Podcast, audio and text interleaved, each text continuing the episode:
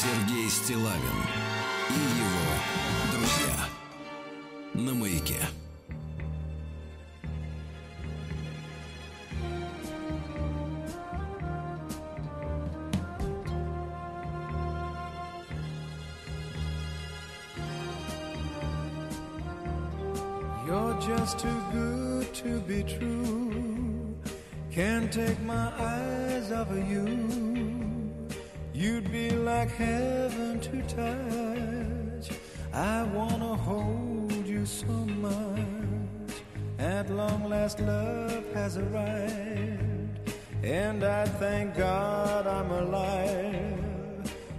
Just too good to be true. Can't take my eyes off of you. Pardon the way that I stare. There's nothing else to compare. The sight of you leaves me weak. There are no words left to speak. But if you feel like I feel, please let me know that it's real. You're just too good to be true. Can't take my eyes off of you.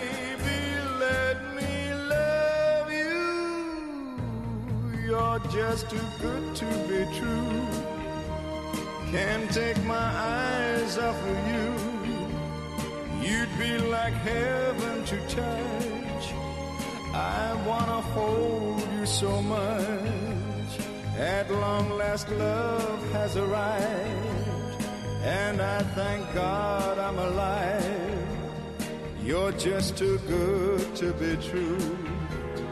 Can't take my eyes off of you.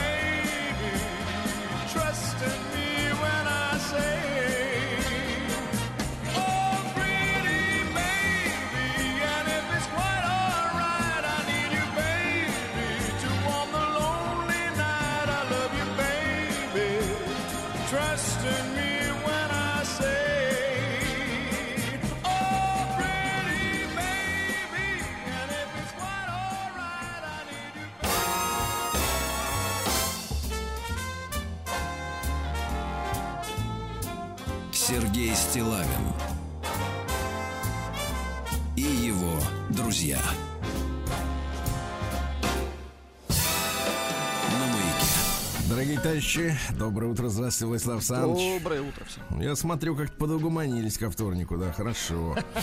Давление упало. Я угомонился. Это. Элтон Джон угомонился. Понятно. Значит, э, товарищи, что хотел сказать, э, значит, листая новости, а я э, каждый день этим, естественно, занимаюсь, ну вот, облегчаю ваши страдания, кстати говоря. Ну, правильно, что берете на себя главный Беру удар. на себя, так что, ребят, если что, то знаете, Серега взял все на себя. Вы так такой что- фильтр, понимаешь? Ну, Конечно, конечно. Абсорбент, я бы Точно. сказал, да. Э, Так вот, э, два сообщения сопоставил, э, да и вы тоже сможете это сделать и без моей помощи, я думаю, но тем не менее, так короткой строкой. Значит, в ЦИОМ, это наш исследовательский центр, э, который изучает общественное мнение, да, удивляется э, следующей историей, что э, редкое явление происходит в обществе. До 10% э, снизилось количество желающих уехать из страны. А обычно вот замеры идут начиная с 91 года, то есть э, самые такие жесткие времена попали в эти, так сказать, в это изучение. Обычно варьируется в диапазоне от 13 до 22. То есть 22, там 15, 16, 15, там 14, нормально. Сейчас упало до 10. И э, тут же попалась мне на глаза новость, она пришла из Питера, потому что рядом с Питером э, находится Фин- Финляндия. Ну Вот. И там чудовищная история. Финские таможенники изымают у россиян на границе евро. С чего это? Что это за Бумажные, бумажные евро. Значит, ра- рассказывают э, люди, попавшие в эту ситуацию. Вот э, при изъятии наличной валюты на финской таможне мужчине сказали, э, что это не навсегда. Предложили варианты.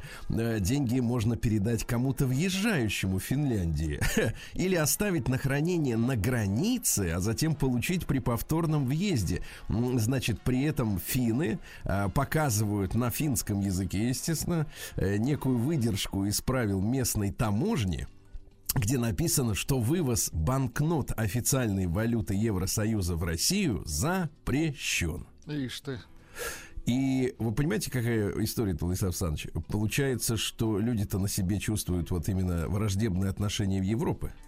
Я понимаю, что у них э, вот э, сознание так устроено э, у Запада, да, что они думают, что вот во всем этом надо обвинить ужасного, жуткого кровопийцу Путина. Он виноват в том, что таможенники на м, финской границе отнимают у людей их деньги, да. Но, слушайте, я не знаю, слушайте, вы живете с нами уже не первый век. Ну неужели вы такие дебилы, а? Ну неужели вы не понимаете, что человек, у которого финский таможенник отнял 500 евро страны, да, будет, э, э, э, так сказать, считать чудилой конченным именно финского таможенника и всю эту финскую демократию? Ну, когда же они поймут наш э, метод мышления? Я ни- никак не дождусь, ребята, честно. Давайте перебьемся, потом хорошим перейдем.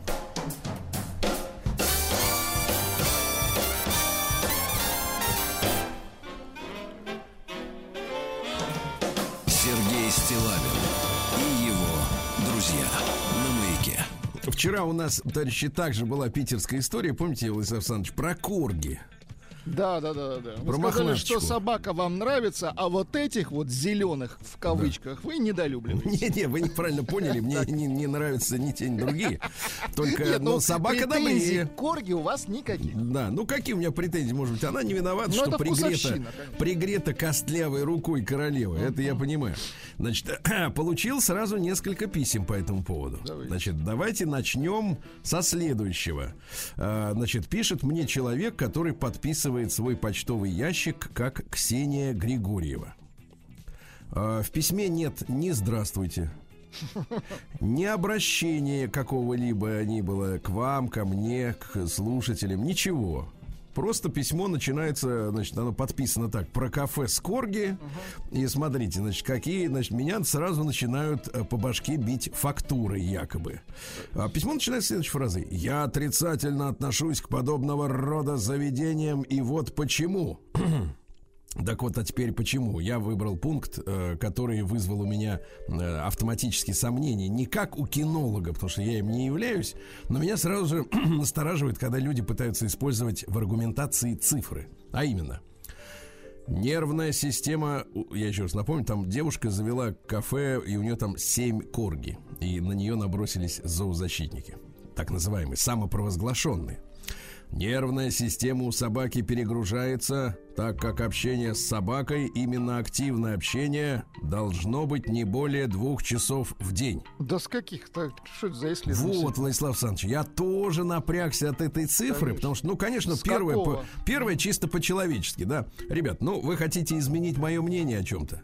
Ну, надо втереться в доверие сначала, правда? Потому что мнение меняется а, либо под воздействием а, сильной аргументации, с которой невозможно спорить, либо, так сказать, мягкой силой. Надо здравствуйте сказать, товарищи. Чтобы Позвольте беседа вам. завязалась, да? Конечно, ну а что с кондачка? Дело в, проблема в том, что я вот подозреваю, что действительно люди, которые идут в эти так называемые общественные организации, у них вот немножко такая психика подвижная, да, у них уже нет времени здороваться. То есть столько дел, столько проблем вокруг, надо ими заниматься, что некогда тратить просто эти свои драгоценные часы жизни на эти формальные мелочи. А дело в том, что жизнь цепь, а мелочи в ней звенья. Нельзя звену не придавать значения, как говорил Филиас Фок. Так вот, а, значит, я напрягся, действительно посмотрел, не более двух часов в день.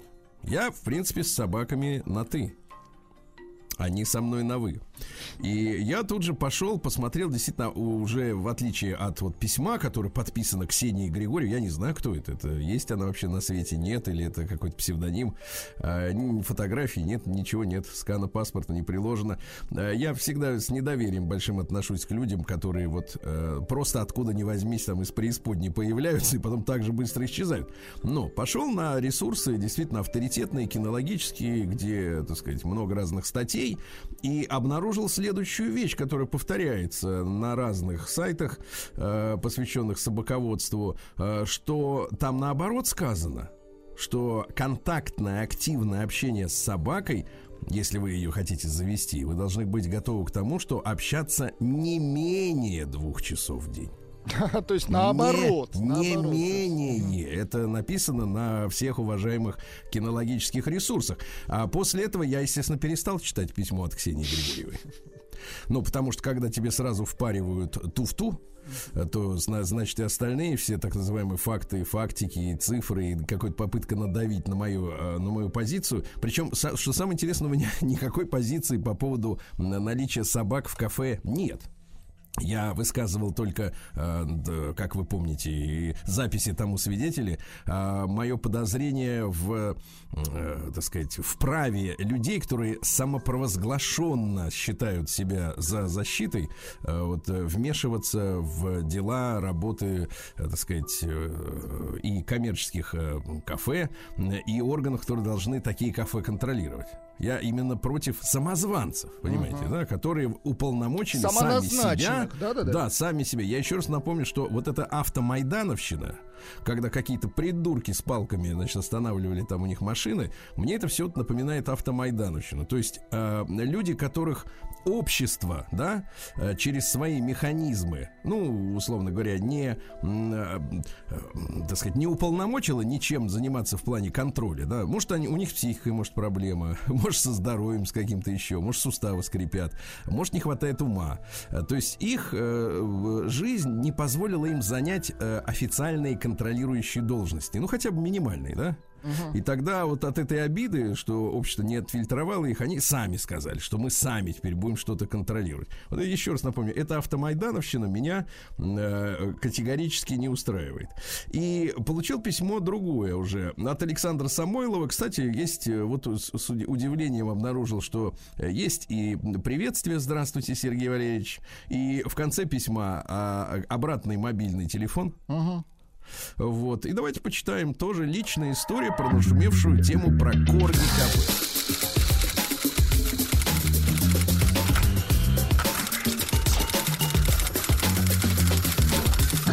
Приемная нос.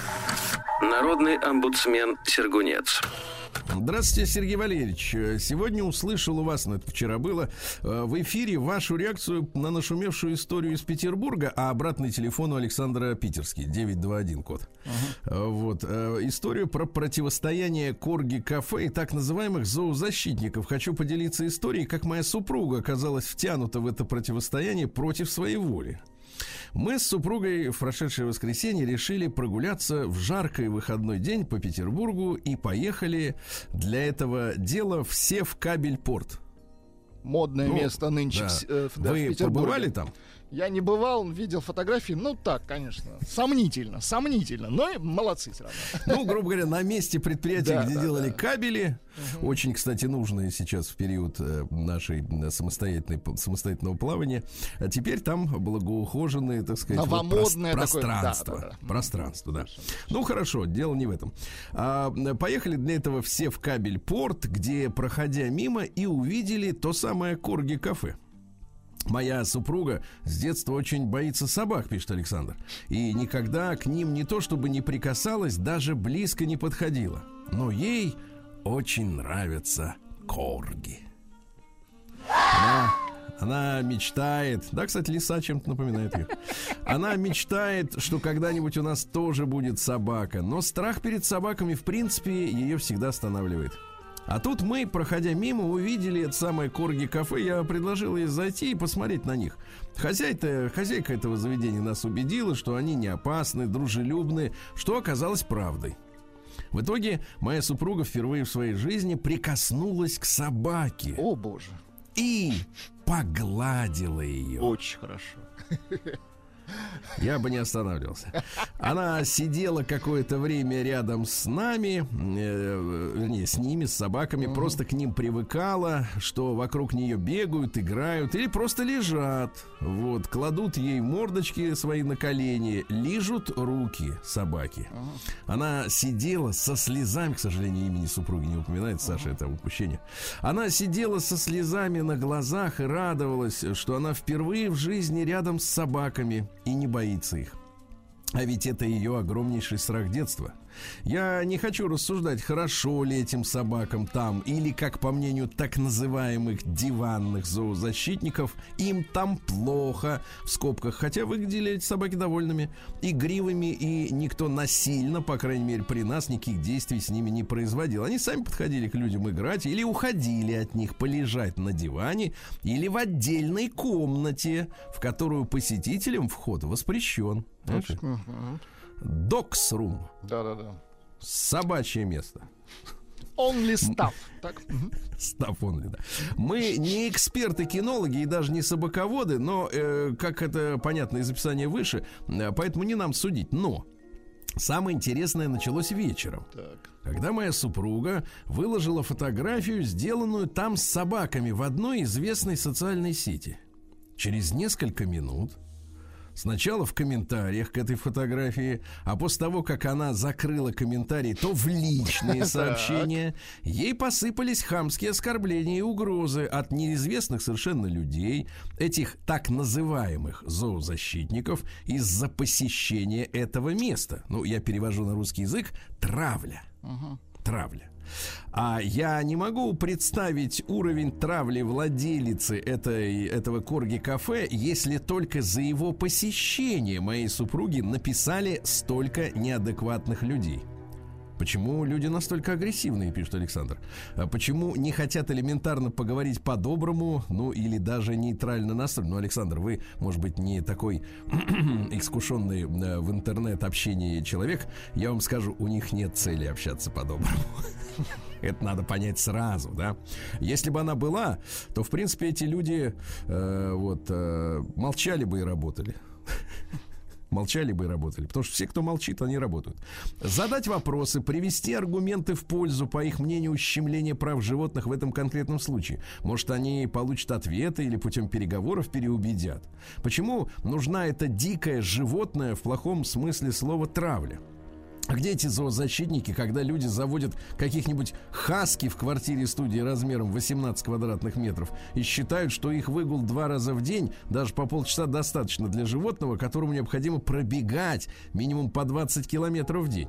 И далеко не в жарком климате, а в Сибири с минусовой температурой. Где эти зоозащитники, когда люди дома заводят дома экзотических животных, змей, ящериц, черепах? Кто-нибудь спрашивал о психическом состоянии ящерицы? Э, в стеклянном аквариуме. Может, они там тоже психически угнетенные, как считают вот про этих курги. Что-то я не видел ни разу новости с требованием закрыть магазины с рептилиями, зоопарки с тиграми и львами в клетках, дельфинарии в городах. Про животных, которые, в принципе, должны быть в дикой природе, они молчат. А про собак вот, например, корги, которых я без человека в дикой природе представить себе не могу, они очень переживают, что эти собачки будут общаться с людьми. Причем, еще раз повторюсь, я не защищаю и не осуждаю владелицу этого кафе, потому как я некомпетентен в этом вопросе. Э, Для этого есть профессионалы в этой области, которые тоже должны подходить к этому вопросу с объективными э, позициями, нейтральными эмоциями, холодной головой, как врачи. И да, интересное наблюдение. А, Средний возраст людей, занимающихся травлей моей супруги, ну, по крайней мере, то, что фигурирует на страничках, откуда они писали, был 18-25 лет. Дело Греты Тунберг живет. Кричи громче всех, яростней всех, при этом можешь даже не совершать полезных действий. Ну, что по факту и происходит, никакой пользы от них нет. Просто кричи, обвиняй, оскорбляй. Хочется сказать, что мир сошел с ума, но был ли он когда-нибудь нормальным? С уважением, Александр и Мария. О, вот, наконец, Мария, появляется да-да-да. имя девушки. Первый Мария, я животное. передаю привет в Питер. Вот, и все в кабельпорт заодно. Ну, что хочу сказать, товарищи. Э, Я вам скажу так. Во-первых, э, Саша, хорошее правило. Во-первых, интернет-комментаторов дели на 100. Это я с детства знаю правило. Моя мама мне это э, передала, нашу семейную реликвию.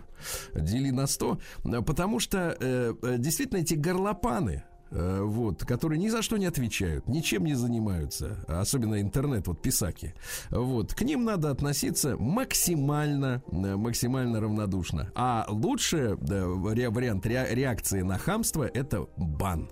Вот, Бан, конечно. действуйте, Александр, всех их в бан. Подлюк. Прием корреспонденции круглосуточно. Адрес стилавинсобакабк.ру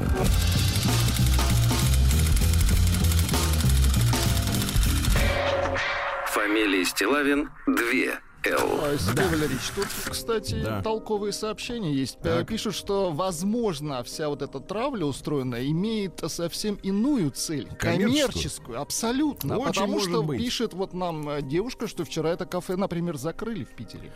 Очень может быть, конечно, друзья Коммерческое, мои. да-да-да. потому что- И вообще это боты. Ну да, да, это можно заказать все. Ну, их можно заказать, они будут Конечно. гадить на кого Ну, надо. мерзко в любом случае. Да, а, значит, ну, я думаю, что власти Петербурга как-то разберутся, Разберутся, не конечно, дадут возможности конечно. управе локальной, так сказать, или как там это называется, райсобесу, значит, решить все эти вопросы по-тихому. А, Слушайте, в этот день в Петрограде, я пару слов хотел сказать, э, поэт Леонид Канегисер, кстати говоря, человек, который дружил с Есениным, Неплохо. кстати, не скрывал своей э, разносторонней ориентации. Застрелил Моисея Урицкого, Так. а перед этим им э, председатель местной ЧК. Вот, он, соответственно, позвонил ему незадолго до телефона, по телефону, позвонил, как ваши дела? Вот, а потом пришел и застрелил, потом подвело его то, что он уехал на велосипеде с места, э, так сказать, убийства, э, и на машине его догнали. Ну, кстати говоря, когда он понял, что его догоняет автомобиль, он у первого подъезда попавшегося остановился, вот выскочил, забежал в квартиру, где была открыта дверь, схватил чье-то пальто и не спеша вышел в нем, а его все равно узнали. Да. Давайте стихи поэта. Давайте. Помните, у нас же был э, Гийом Аполлинер, который украл э, эту, как ее, картину-то во Франции. Тоже раскрутил эту картину а это поэт-убийца, да. Вот, например, такие э, строки. Что в вашем голосе суровом? Одна пустая болтовня? Или мните вы казенным словом и вправду испугать меня? Холодный чай, смушка хлеба, час одиночества и тьмы, но синее сияние неба одело свод моей тюрьмы, и сладко-сладко в келье тесной узреть в смирении страстей, как ясно блещет свет небесной души, воспрянувшей моей. Напевы Божьи слух мой ловит, душа спешит покинуть плоть, и радость вечную готовит мне на руках своих Господь, а? Ну, пишет густо, согласна. Той же рукой, что нажал и спусковой крючок. Кстати, по одной из версий, как раз, э, э, так сказать, э, вот убитый Урицкий э, возражал против тех методов, э, из-за которых, собственно говоря, он был и застрелен. Такая вот грустная ирония судьбы. Сергей Стилавин и его друзья маяке. Ну что же, мои немаленькие друзья, сегодня у нас 30 августа. Сегодня день замечательного города Казани. Казань красавица. Поздравляем. Люди, люди прекрасные, кормят хорошо, гостеприимно, красиво. Спасибо. Был не раз, еще Красивый, да. Ой, вспоминаю с удовольствием. День комплексного подхода в лечении домашних животных. Это типа по-научному, что ли? Ну, вот как бы со всех сторон надо лечить Ну, его правильно, животное, да. День рождения компакт-кассеты сегодня. Можно было бы сказать, что это рубрика ретро у нас, но на самом деле в последние годы э, кассеты переживают да. некий ренессанс, да, я не знаю, с чем это, честно говоря, связано, но продажи кассет, они действительно вот в десятые годы особенно зашкаливали. Они, по-моему, даже продали больше, чем за все предыдущие там годы, когда действительно компакт-кассет был единственным носителем такого музыки. Э, Так вот, вообще в 30-е годы появилась идея собрать вот в один узел все, так сказать, эти бокс. дела. Немецкая фирма Лоренц э, с 1935 аж года при Гитлере э, применяла в своих э, проволочных магнитофонах, они же на проволоках, помните, Сначала были Штирлица- проволочные, Штирлица, да-да-да. были Мгм. такие диктофоны, да, чтобы подслушивать. Э, Да. А, Цельнометаллическую кассету использовали с двумя шпулями. Вот. В 50-м году в Германии система Леви Называлась она Леви Оптофон. Они использовали две стандартные катушки для ленты. Они помещались в общий корпус. А кассету вот в том виде, в котором мы ее прекрасно знаем и помним, и у некоторых они даже есть до сих пор, э, в 63 году корпорация Philips представила, но они очень боялись, что начнется война стандартов с Sony. Они очень конфликтовали, и тогда Philips отказалась от патента. Они просто выбросили на рынок, сказали, делайте все, кто хотите. Интересное решение. Массовое производство было организовано уже в 64-м, а в Советском Союзе в 69-м, что интересно. Первые Наш- кассеты, да? наши Мгм. скопировали, да, филипсовский диктофончик и сделали кассеты к нему, да. А вот в 1971 году компания Advent Corporation впервые представила кассету с магнитной лентой из хрома, то есть четвертого типа, потому что до этого компакт-кассета годилась только для диктофона по качеству записи, по Да-да-да. качеству звука. А вот они предложили хром, и тут же стало известно, стало понятно, что можно высококачественно записывать и музыку. Да-да-да, диапазон стал А шире. потом уже подтянулись и те производители, которые делали обычную пленку, ну, железную фирму, да. И, и фа- фактически вот и произошла революция. Но в 73 году на рынок вышла серьезная фирма Накамичи, э, которая стала делать вот эти э, деки, кассеты. Бомбические Да, деки да, сегодня. бомбические деки, да, да, да. И вот по- понеслась эта история. А Сегодня день рождения электрического пылесоса за копейки, как вы понимаете. Отлично. Э, Международный день китовой акулы. Это самая большая. Она т- 20 метров в длину. Представляете, Значит, 34. прожорливая. Мгм. Да, Очень прожор. Таких, как вы, ей надо не меньше трех в день. Да-да-да. Вот. Сегодня грустная такая памятная дата. Международный день жертв насильственных исчезновений. Люди пропадают. К сожалению. Люди пропадают, да, надо быть бдительными. День Победы в Турции. А турки считают, что сто лет назад, в 1122 году, они победили греческих оккупантов. Ну, э, э, давайте придерживаться этой позиции. Потому что греки нас сейчас э, не жалуют, а с турками есть какие-то шансы взаимопонимания. Давайте так считаем. Давайте поздравим товарищ турков с победой над греческими оккупантами. Правильно? Да. Может быть, вы в другой политический момент сформулировали бы иначе. Переобуемся, да. Но нет, нет. Но сейчас позиция такая. Индийский и непальский женский день под названием Тидж. Тидж, не Тидж, а Тидж, да. День доставленных посылок, привет Почте России. День пляжа, день маршмеллоу. Это, говорят, у них жареный зефир. Да мерзость это. Слышь, какое извращение. Мгм. Мало того, что зефир, так он еще и жареный. пробовали? Это реально мерзость. Ну и ваши праздники Давайте. три. Смотрите, во-первых. Международный день вина Каберне Савиньон. а? Э, праздник Зубровки, а? Одновременно. День Франкенштейна. Да что ж такое. Класс, да. Ну и, наконец, сегодня русский народный праздник Мирон Ветрогон или Вдовьи помощи. Э, В этот день наблюдали за приметами. Если утром бывала роса и туман, не было, э, то можно было ждать хорошей погоды. Вот. э, Говорили следующее. На Мирона не отсеешься, на следующий год соберешь одни цветочки. Ясно? Вот. Сергей Стилавин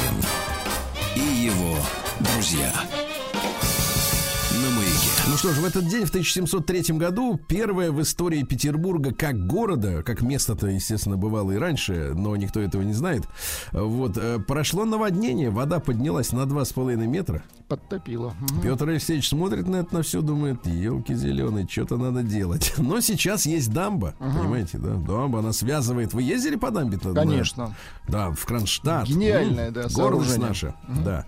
А в конце 80-х катили, крошили батон вот эти экологисты на нее. Ой, типа будет вода не обновляться. С экологистами, конечно, нужно разобраться. Проверить Надо с ними каждого. поработать, да, поработать с ними надо, как следует.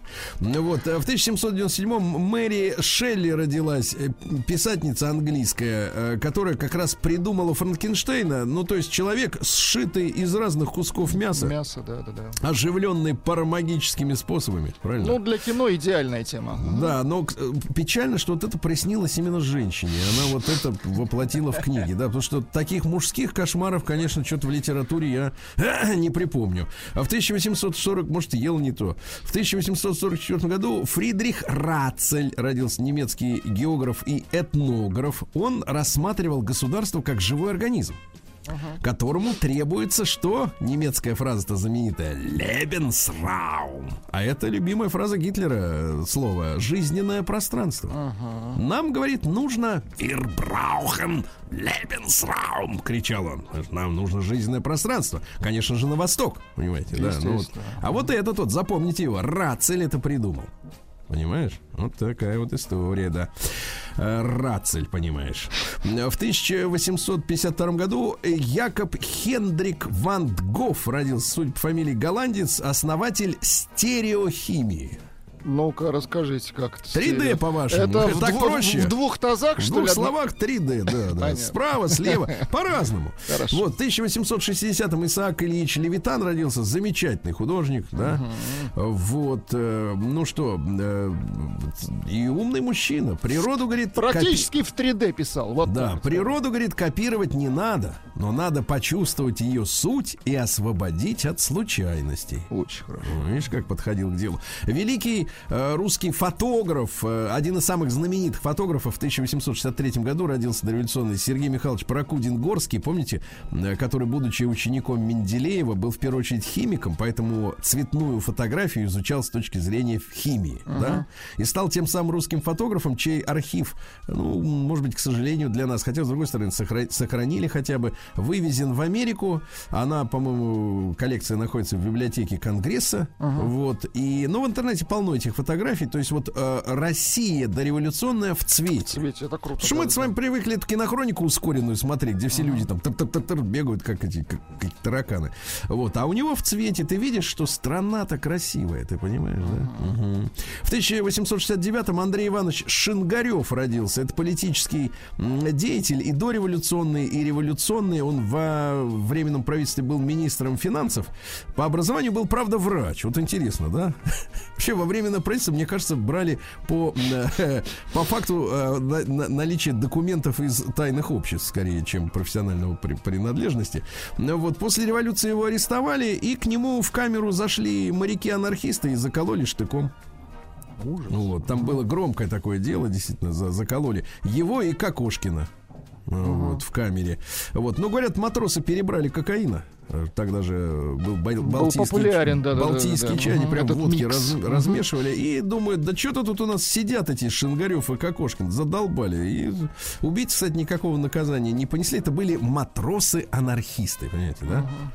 Э, Лавр Георгиевич Корнилов родился в 1870-м, белый генерал, но у него такая фантастическая смерть, да, когда в его комнату, где он квартировался э, на юге России, влетел снаряд, и погиб он один. А люди, которые находились в соседних помещениях, вообще никак не пострадали. Есть какая-то в этой гибели, э, ну не знаю, какая-то метафизика, вот именно я хочу сказать, потому что Лавр Георгиевич Корнилов э, мог очень серьезно повлиять и на э, временное правительство, да, и мятеж был корниловский, но произошла какая-то странная непонятная импотенция. Там была история с тем, что летом 1917 года ну, верные, грубо говоря, России а, э, курсанты, да, артиллерийских училищ и других, ну, то есть ребята молодые, да, вот, ну, условно говоря, там, первокурсники, третьекурсники, они огромной толпой в полном вооружении с пушками заняли на несколько часов э, Дворцовую площадь, и фактически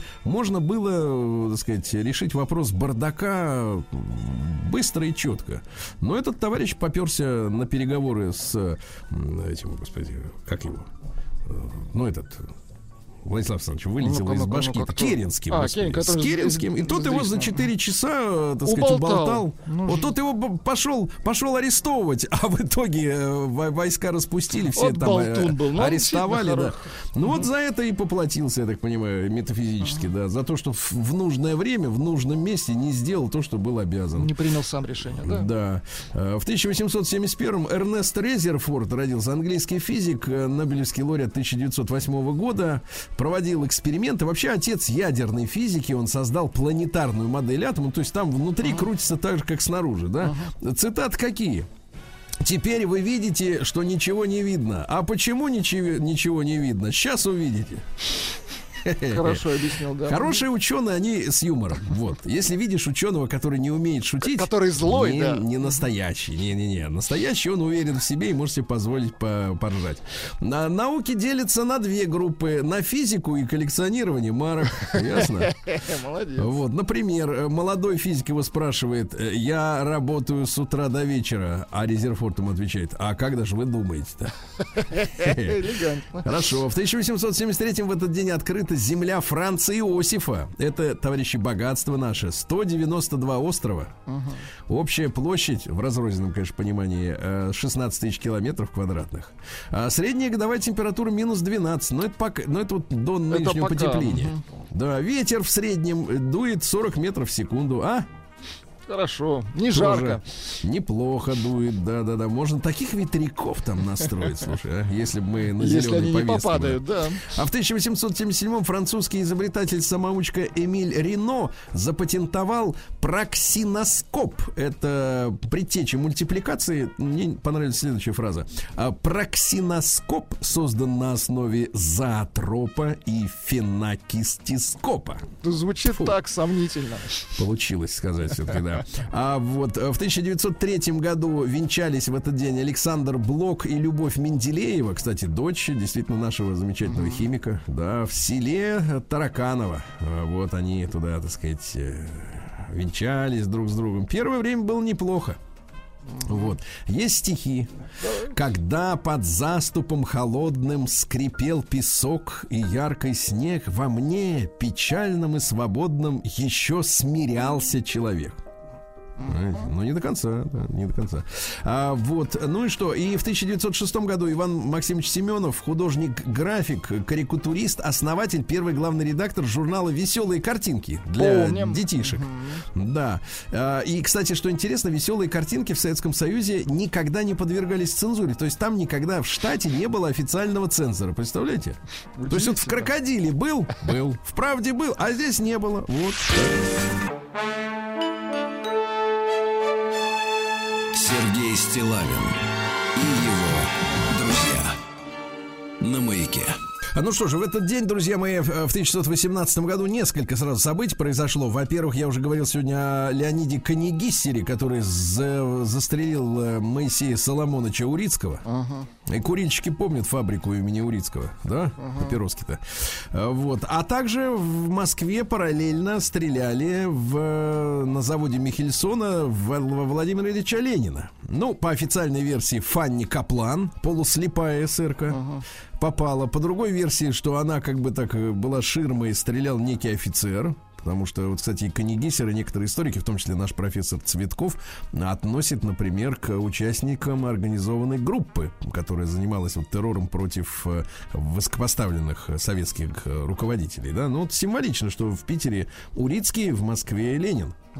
Но Ленин выжил, вот видите, да? Несмотря на то, что пули были отравлены. В, 1900 в тот же день родился Михаил Федотович Рожков, замечательный советский балалаечник. Вы представляете? Вот э, его, кстати, музыку можно слушать в фильмах таких, как «Война и мир», «А зори здесь тихие», «Тени исчезают в полдень». А вот э, в «Собачьем сердце» другая музыка. Другая музыка. Чувствуется, Там а, да? какой-то более поздний стиль такой, знаете, Да, ну вот здесь вот с любовью к балалайке, а там с издевательством. Да.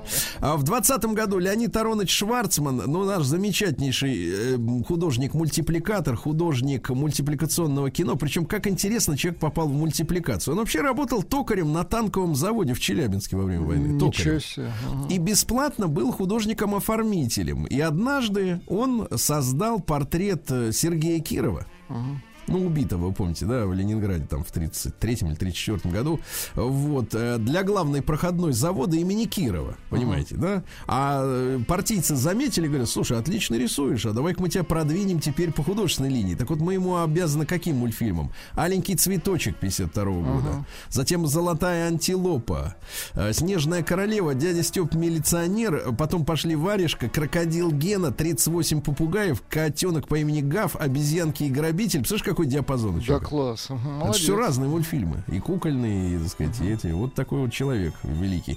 Да. В этот день э, э, Анатолий Алексеевич, ну, при, при рождении его назвали Отто, э, немецких, так сказать, немецкого происхождения мужчина. Отто Алексеевич Солоницын, ну, великий советский актер. Шикарный Да, в 34-м. Великий, да. Вот действительно, елки, ну, была такая плеяда, да, вот актеров, которым, с одной стороны, ты понимаешь, ты веришь ему, он полностью погружен в образ, да, и с, с другой стороны, нет никакого личного вот этого высокомерия к зрителю, какого-то, знаешь, отношения такое «я в роли» или «я служу театру». Вот этого всего, вот этого дерьма вот это, который постоянно слышу, да какое-то небожительство нет у человека, да. С одной стороны, великие таланты, не, небожительство ноль.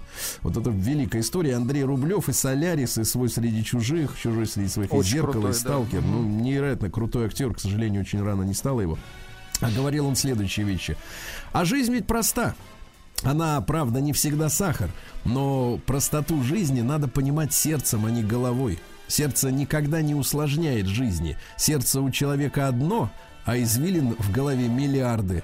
Голова рождает сложности. Слушайся своего сердца. а? Элегантно, да. Да. В 35-м Джон Филлипс родился основатель американской команды «Мамы и папы». Помним. Ну, Калифорния Дримента. Это вот другая. Вторая, да? Но менее популярная. Ну, потому что, да, одна песня, один коллектив, одна песня, правильно? да. Yes, one hit wonder, как говорят, да. А В этот день, в сороковом году, в Советском Союзе испытали первый советский паровоз без топки. Это очень прикольная история, потому что паровоз подъезжал к станции. Так. Там и делали пар. То есть его заправляли паром. Паром. Мгм. Да. И он на этом пар, пару ехал до следующей станции. Это, мне Ну, то есть кажется, это такая вот такое, технология, Как, да, сейчас с этим, с батареей, да, с аккумулятором. Интересно, да. А, В сорок четвертом году советская армия, Красная армия вступила в Бухарест. В этот день же э, англичане э, применили впервые напалмовые бомбы и уничтожили исторический центр Кёнигсберга. Почему уничтожили? Ну, потому что рассчитывали, что эту территорию займет Советский Союз, и поэтому надо нагадить побольше, правда? Ну, заодно и немцев запугать возможностями напалма. В 54 году родился наш герой Александр Григорьевич Лукашенко, да? Поздравляем, конечно. Кстати, окончил исторический факультет пединститута.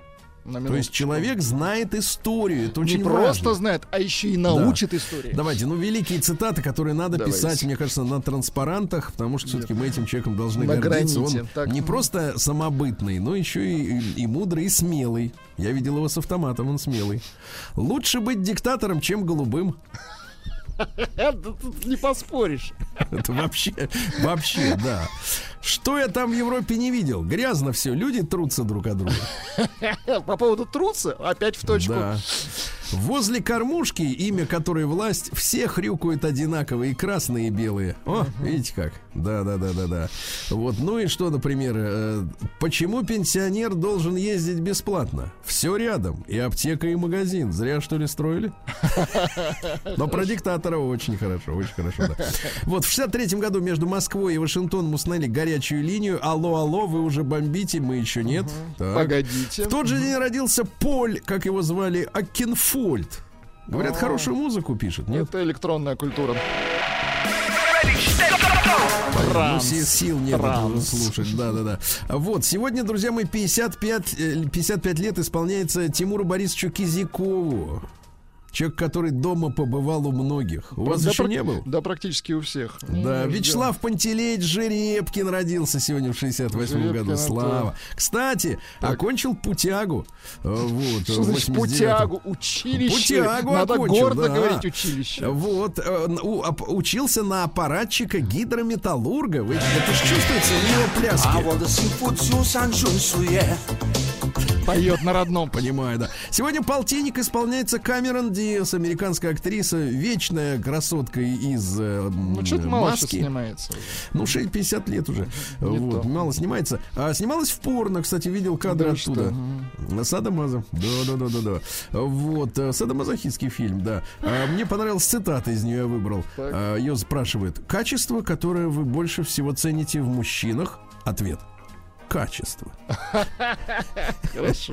Друзья мои, ну и сегодня, в этот день, в 1918 году, не стало Иосифа Давыдовича Кобзона, Помним, конечно. великого нашего м, певца, да, артиста с большой буквы и человека. Вот такая история. А девчонка идет, напевая песенку свою. Сергей Стилавин и его друзья.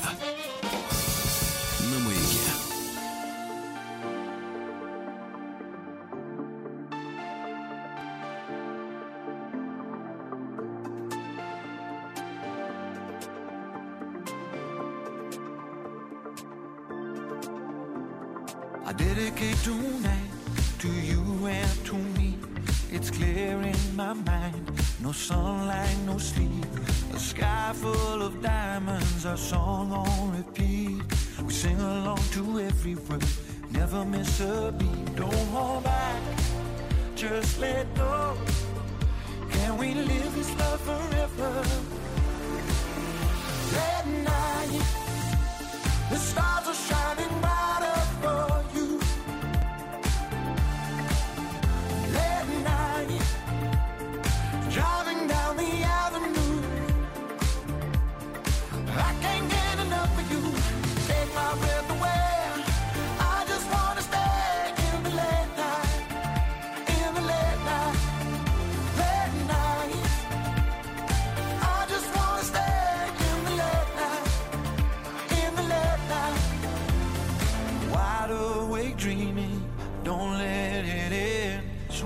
possibilities around the bend.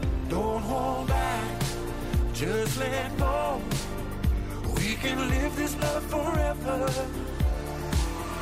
That night, the stars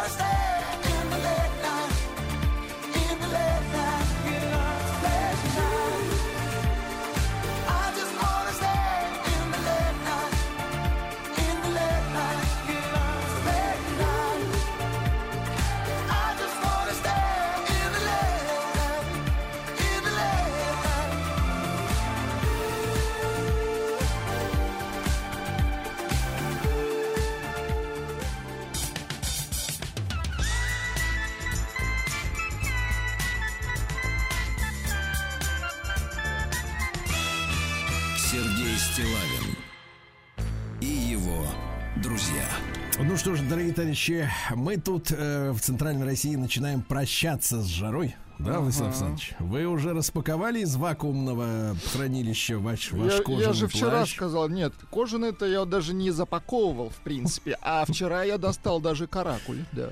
А, Мертвый каракуль. Прекрасно, прекрасно. Привет зоозащите, да. Значит, э, ну что, как дела в Псковской области, как в опочке? Э, По ощущениям 16 градусов тепла, а температура 16 градусов тепла. чтобы песней своей помогать вам в работе, дорогие мои. Апачане. Красиво. Вот так вот, да. Ну что, за сутки э, апачане перевели мошенникам более двух с половиной миллионов рублей.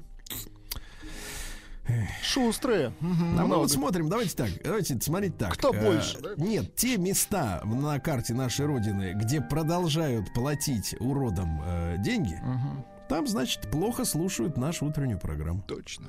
Потому что каждый день мы говорим о том, что прекратите этим заниматься. Нет, они занимаются. В опочке раскрыта кража сразу 12 аккумуляторных батарей, которые находились в автомобиле Ford Transit. У меня вопрос, зачем там было 12 аккумуляторов? Запасные. Да. А следственной частью, э, значит, э, Следственным управлением России по Псковской области направлено в суд дело о мошенничестве. Не менее 20 свидетелей. Проведено 10 обысков, 15 выемок. 40 судебных экспертиз. Выяснилось, что житница опочки 82 14 закладок, извините. Ой, надо. Житница опочки, 82 года рождения, то есть 40 лет человеку, женщине, осуществляла трудовую деятельность в специализированном кредитном потребкооперативе. Управляла имуществом, но получала наличные, значит, э, сбережения пайщиков кооператива, а документики-то фиктивные предоставлял, понимаете? И поимела с каждого от 50 до 800 тысяч рублей наликом. Вот такая история, да. В опочке водитель скутера без номеров въехал в Volkswagen, затем поехал в больницу. Понятно. А Почаночка решила поехать э, через сервис попутчиков. И один из водителей скинул ей в мессенджере ссылку, через которую нужно было оформить оплату. С карты исчезли все 7700. Ловко. Да. Вот массовая рыба погибла под опочкой. Какие-то, значит, э, мерзавцы э, слили аммоний. Аммоний слили. Аммоний, даже трудно себе представить, что это такое. Короче, ущерб большой. Но у опочецкой пенсионерки молодой человек украл ворота. Ворота. Но это ни, ни в какие Ну, ворота помните, не лезет, слоган Сергей есть, Валерьевич. Иван, распахни душу. Отвратительно. Упавшего с каменистого берега в реку подростка откачали спасатели 15-летнего. Очень хорошо. Откачали, хорошо. Ну и небывальщина. Во-первых, еще один сквер благоустроят э, э, в Апочетском районе в следующем году. Значит, э, глава муниципалитета э, Ильин сказал следующее. Считаю, что будет еще одно место, где люди смогут посидеть. Очень хорошо. Неплохо, неплохо. А то что все стоят, все стоят. Ну и, наконец, фундамент первого экологического дома под опочкой заложил биоархитектор из Африки. Да ладно. Да, вот смотрите, архитектор Лынов, он из Африки. Из Африки. оригинально. Конечно. А, строит свои дома, используя покрышки, картофельные мешки, обеспечивает безотходное производство. А при этом такой дом способен обеспечить себя сам и водой, и отоплением. А, Строение отличается, кстати, не только изнутри, но и снаружи. Внешне дом похож на жилье хоббитов. Вот. Округлые дома уютно выглядят и внутри, а использовать их можно не только в качестве оранжерей, но и для повседневной жизни. Представляешь? Из Африки приехал товарищ. Сергей Стилавин и его друзья. На маяке. Так, что же у нас вот происходит-то в мире? В России жалуются на требования медиков сдавать ПЦР-тесты за свой счет. Представляете? Ну, это не очень хотелось бы, да. Всероссийский союз пациентов, есть это, вы вступали в него? Нет. Надо вам вступить.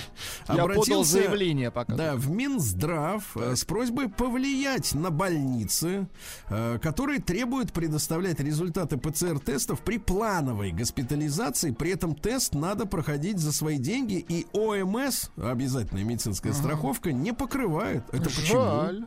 Больницы, кстати, при отказе ссылаются на некую программу государственных гарантий медпомощи на этот год, в рамках которой якобы не был заложен на это бюджет. Слушайте, а? Ай-яй-яй. Мгм.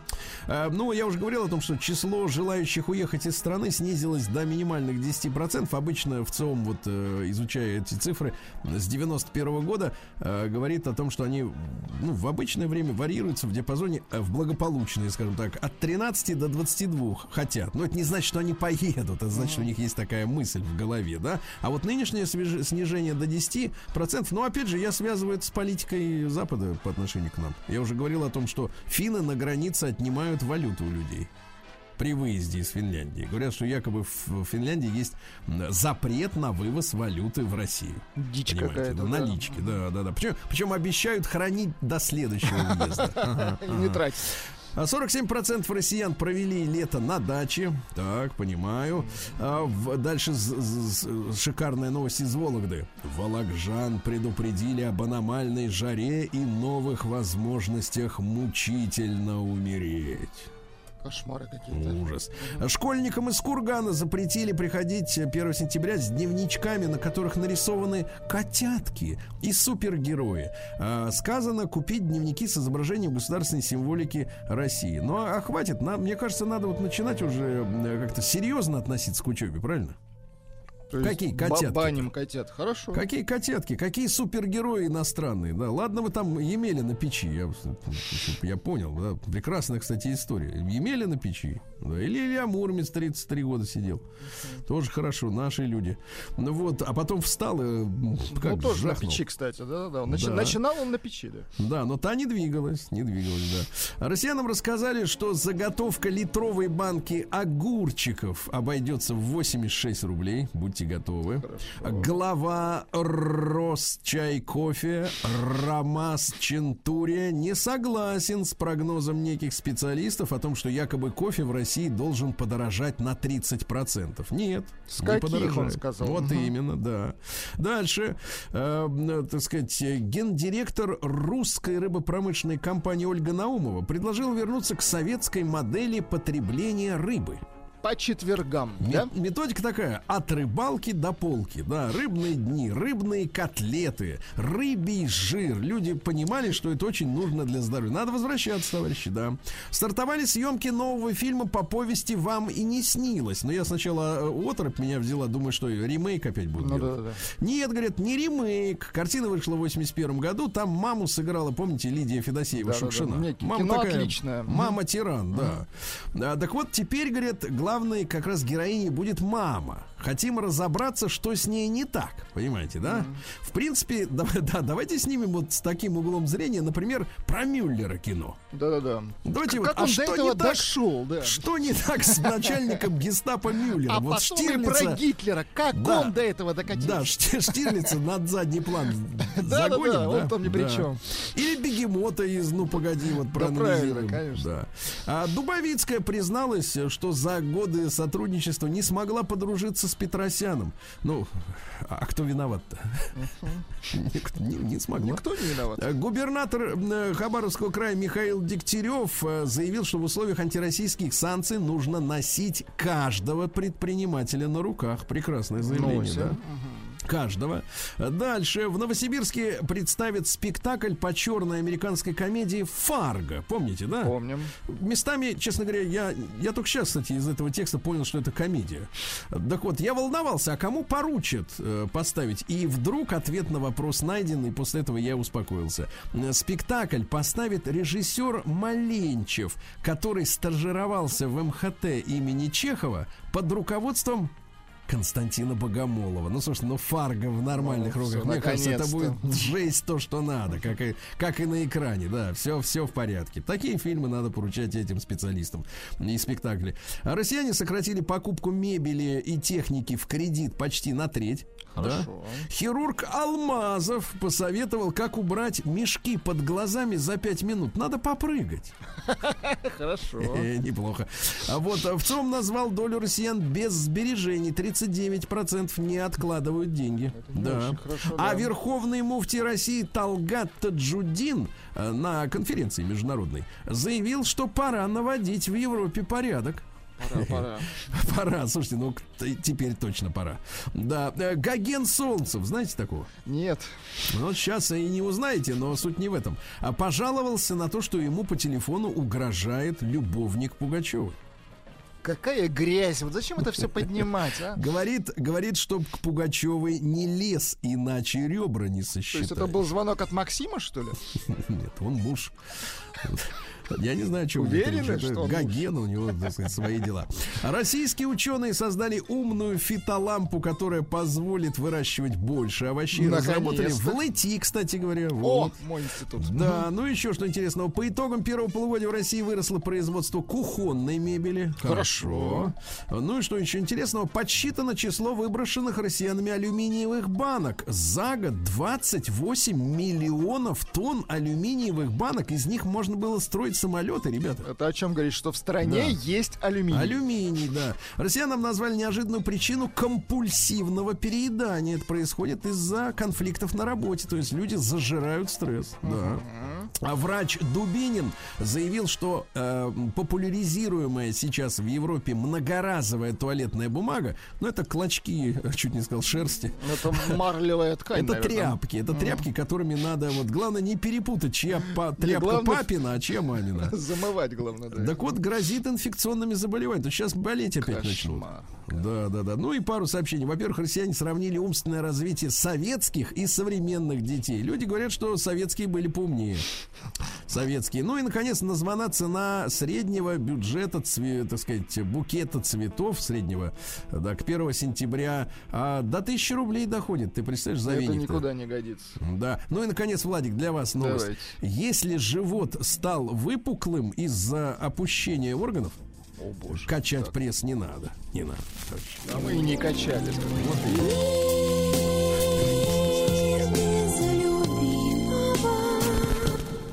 Так. Ну что у нас среди женщин? Бритни Спирс отказалась даже за деньги давать интервью Опри Винфри, э, потому что, говорит, э, мои родственники меня все кинули, но говорить об этом я не хочу. Замучили девчонку. Бритни, Да. кстати, в топе вместе с Элтоном. На Да, первых да, местах да. сейчас. На старичке вылезла.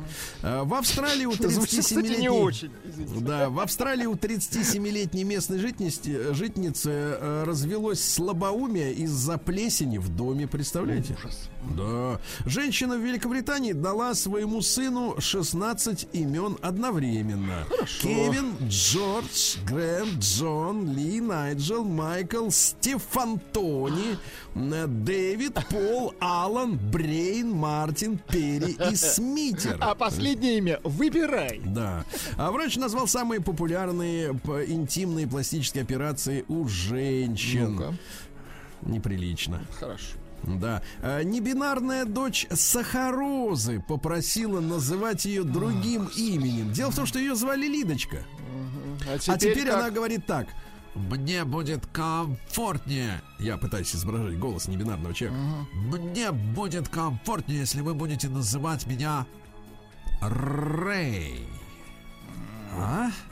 Чарльз. Нет, не Чарльз, а Сахароза.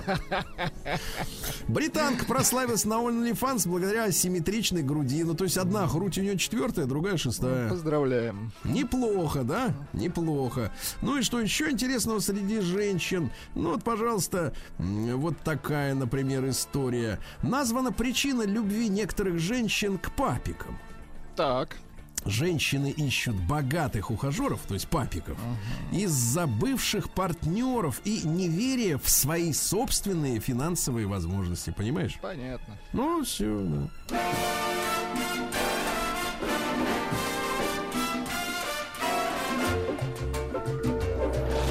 Новости капитализма.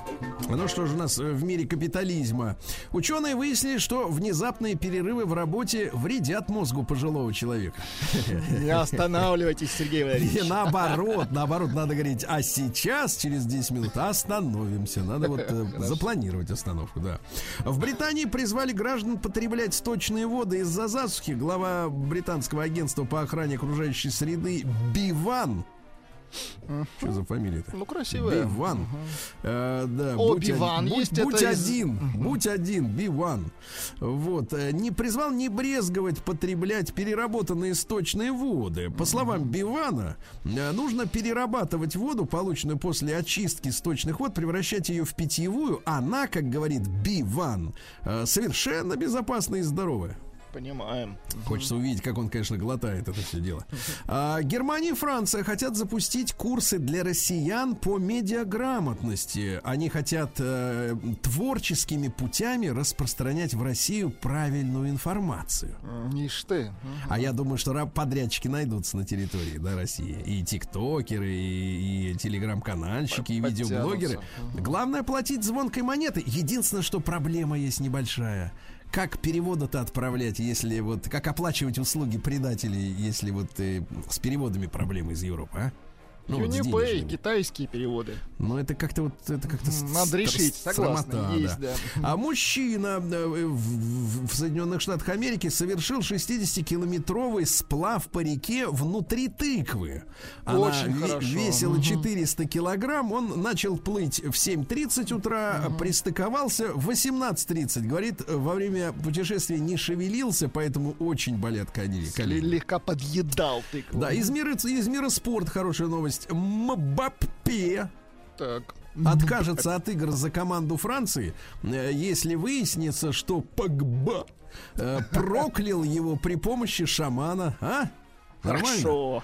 А другой, например, товарищ боец UFC, новозеландский боец абсолютного м, бойцового чемпионата UFC, Адесанья его зовут, Израиль. Израиль. Красивое имя. э, рассказывал журналистам о своем маникюре и педикюре. Так. Говорит, это просто красиво, ногти просто красивые, они не острые, это Ничего каплевидные. личного, понимаем. Послушайте, они, это каплевидные ногти, они еще называются французскими. Я называю их каплевидными. Такие же у меня и на ногах, они блестящие, черные, мне нравятся. Знаете, раньше вот спорт был красив именно спортом, а теперь еще и спортсмены подтянулись, стали красивыми, да? Класс. Замечательно. Ну вот, ну еще что интересного. 11-летний британец превзошел Стивена Хокинга и Альберта Эйнштейна по уровню IQ. Да ладно. А, Кевин Суини э, заработал 162 балла в 11 лет. Ну вот я, честно говоря, смотрю за этой самой Шерон Стоун, у которой примерно столько же. А она вот как 60-летний рубеж перешагнула, так все время снимается в купальниках, да в коротких юбках. Я смотрю, все-таки вот нутро берет свое, несмотря на интеллект, да? Ну, Правда, этим берет. надо было заниматься лет 40 назад, но что делать, да. Ну и, наконец, что хорошего, давайте так э, скажем, вот такое, например, новость. В Литве пройдут соревнования по экономии среди предприятий и граждан до конца года. Э, Вот, кто больше всего экономит, получит грамоту и значок, ясно? Давайте, давайте. Вот и все, и Начинайте. молодцы. Начинайте, товарищи экономить. Про воду не, за- не забывайте из бачка.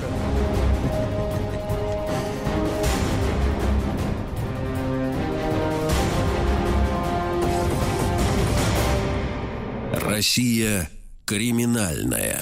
На юго-западе Москвы я ж мать покусала восьмилетнего мальчика на детской площадке, представляете? Ну, Какая психическая. Дети задирали ее пятилетнего сына. Кстати, надо выяснить еще из-за чего. И бросилась мать на помощь. Кусать. Одного ребенка, одного ребенка женщина ударила в лицо, а другого укусила в область плеча. А? Вот, видите, мать, мать Ужас. она, да, в Она Красноярске. зубом чувствует. Да, теперь и языком. В Красноярске бродячие собаки оторвали у восьми автомобилей бампера и номера, охотясь за скрывавшимися под машиной котятками. Ужасы какие-то. Представляешь, оторвали, да, восемь собак Психические сразу. собаки. А в Санкт-Петербурге нетрезвые подростки укусили полицейского во время Все задержания. кусаться начали, а? Да, ну единственное, что у них есть, это зубы.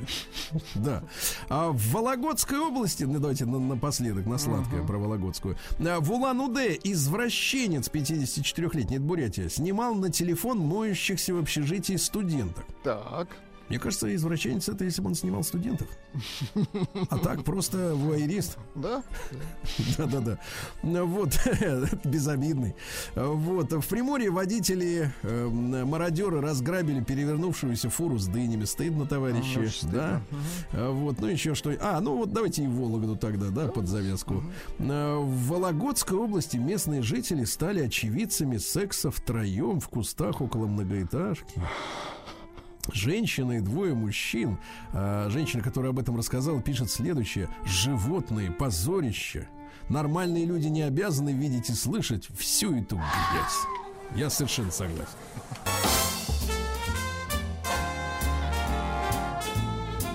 Сергей Стилавин и его друзья.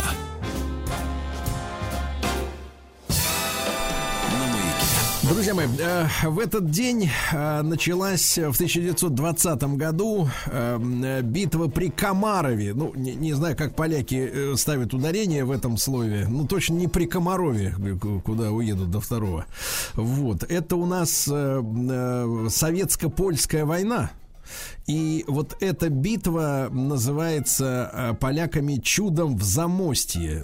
Рядом город Замостье находится, да, это недалеко от э, границы, да, и до сих пор. Э, Вот, и, и, соответственно, там э, наша первая конная армия, советская, рабоче-крестьянская Красная Армия, вот, понесла невероятные потери. До сих пор, я так понимаю, цифр реальных жертв, там, попавших в плен, а потом в плену уничтоженных нет. И не то чтобы пришло время поквитаться, но, в принципе, разобраться в этой истории, потому что вот эта советско-польская война, она является одной из самых, ну, скажем так, непопулярных, не, неисследуемых, ну, в, в таком, в, в широком общественном поле, э, так сказать, событий, да, потому что шла одновременно, ну, уже заканчивалась, но, тем не менее, гражданская война э, внутри страны между белыми и красными, да, да, заканчивалась. И вот это вот польское столкновение с поляками, которые, э, ну, на начало Первой мировой войны являлись частью Российской империи, да,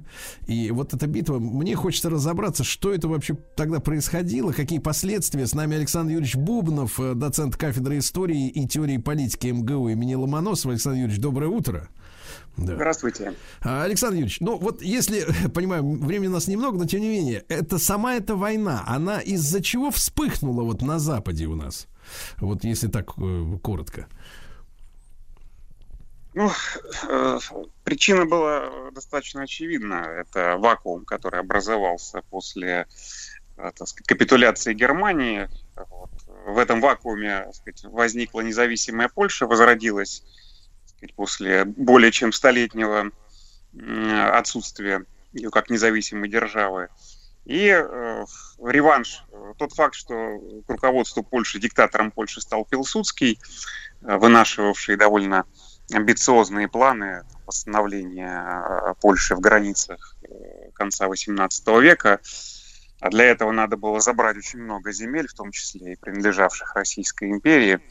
Значит, это с одной стороны. А с другой стороны, это вот э, гражданская война, в ходе которой в России, в ходе которой советская Россия стремилась взять под контроль все принадлежавшие империи земли, Э, а при удачном э, ее течении и советизировать э, и с- сопредельные страны, распространить туда советскую власть. А, Александр Юрьевич, а Пилсудский, это что за человек? Я же так понимаю, что не без бандитских наклонностей товарищ был. Революционер, социалист, э, вот его, его происхождение в значительной степени определяло польскую стратегию в ходе этой войны. Что Пи- Пилсудский сформировался как ненавистник Российской империи, как человек, который боролся за восстановление польской независимости, но в первую очередь боролся с Российской империей, опираясь на э, так сказать, помощь Австрии и Германии. То есть он, в отличие от своего соперника Романа Дмовского, который к России относился а, более, э, так сказать, более благожелательно, Пилсудский олицетворял ту часть вот, польских националистов, которые э, ненавидели Россию. Соответственно, в момент, когда вот сформировалась советско-польская граница, это примерно вот в 18-19 году после значит, капитуляции Германии ухода немецких войск, э, там бы возникла развилка очень интересная э, связанная с тем, что э, Пилсудский мог развить наступление на, так сказать, вот, в Белоруссии,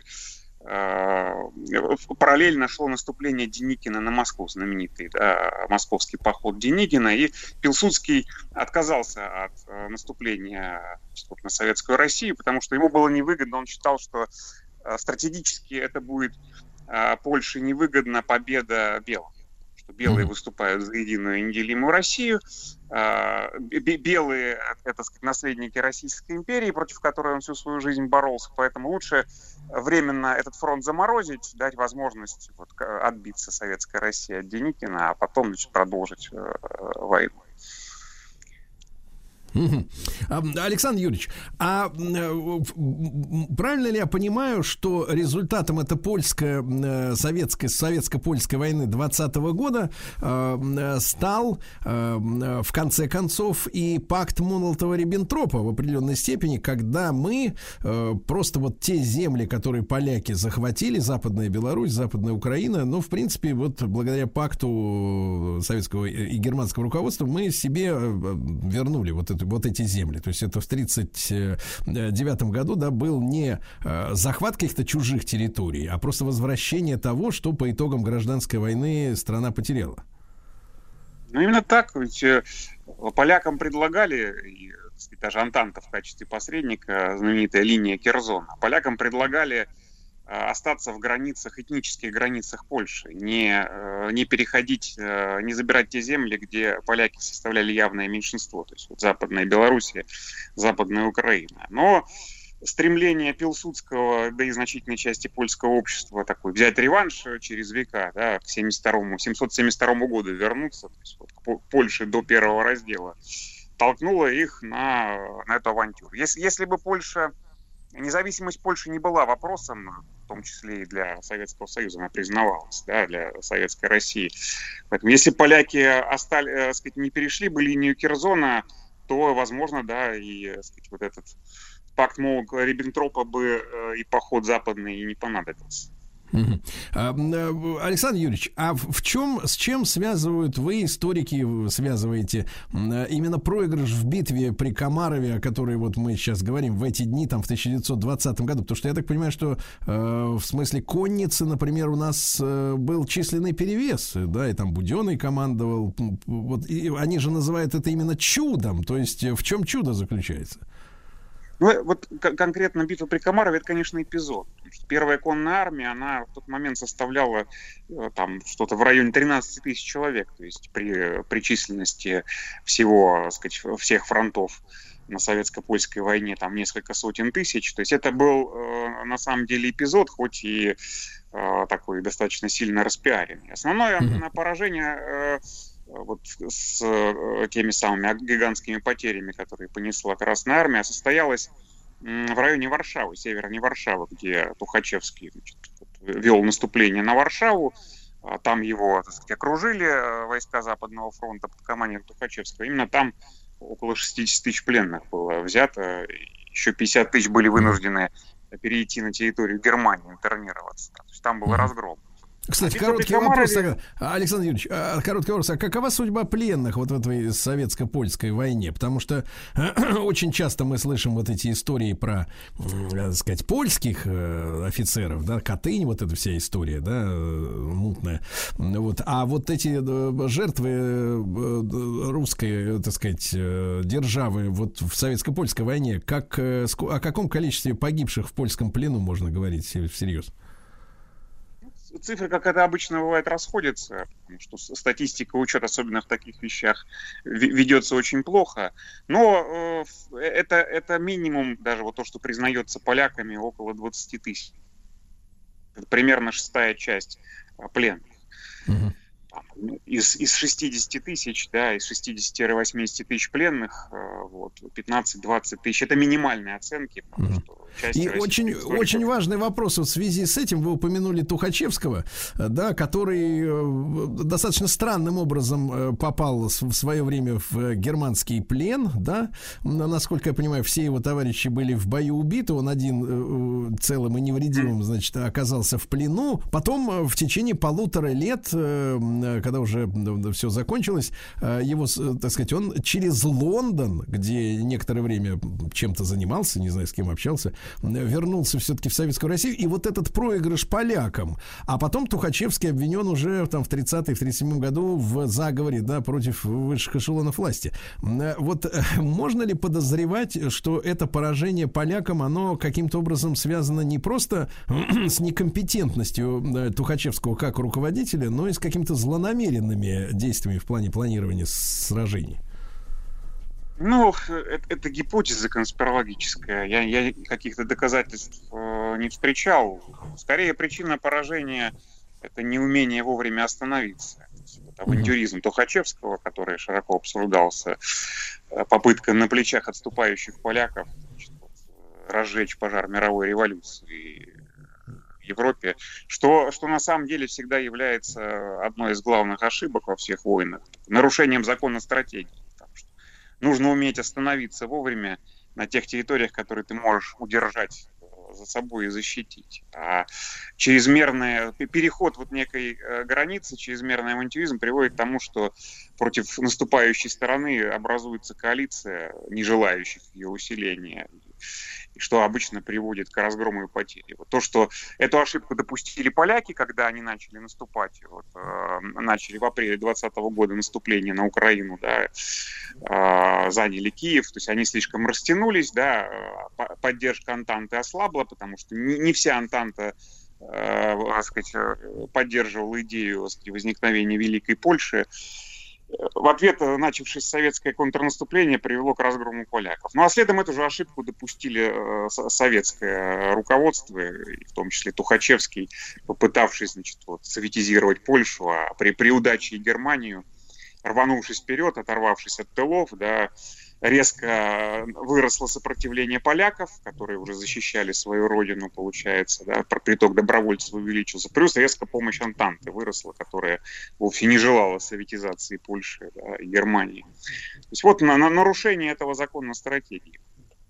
Я бы так И, сказал. и можем ли мы в историческом плане говорить, что, Александр Юрьевич, ну, как бы без политики, но тем не менее без нее не обойтись, а, что у поляков и до сих пор есть аппетиты вот на тех землях, о сражении на которых мы вот сегодня вскользь так упомянули нашим слушателям?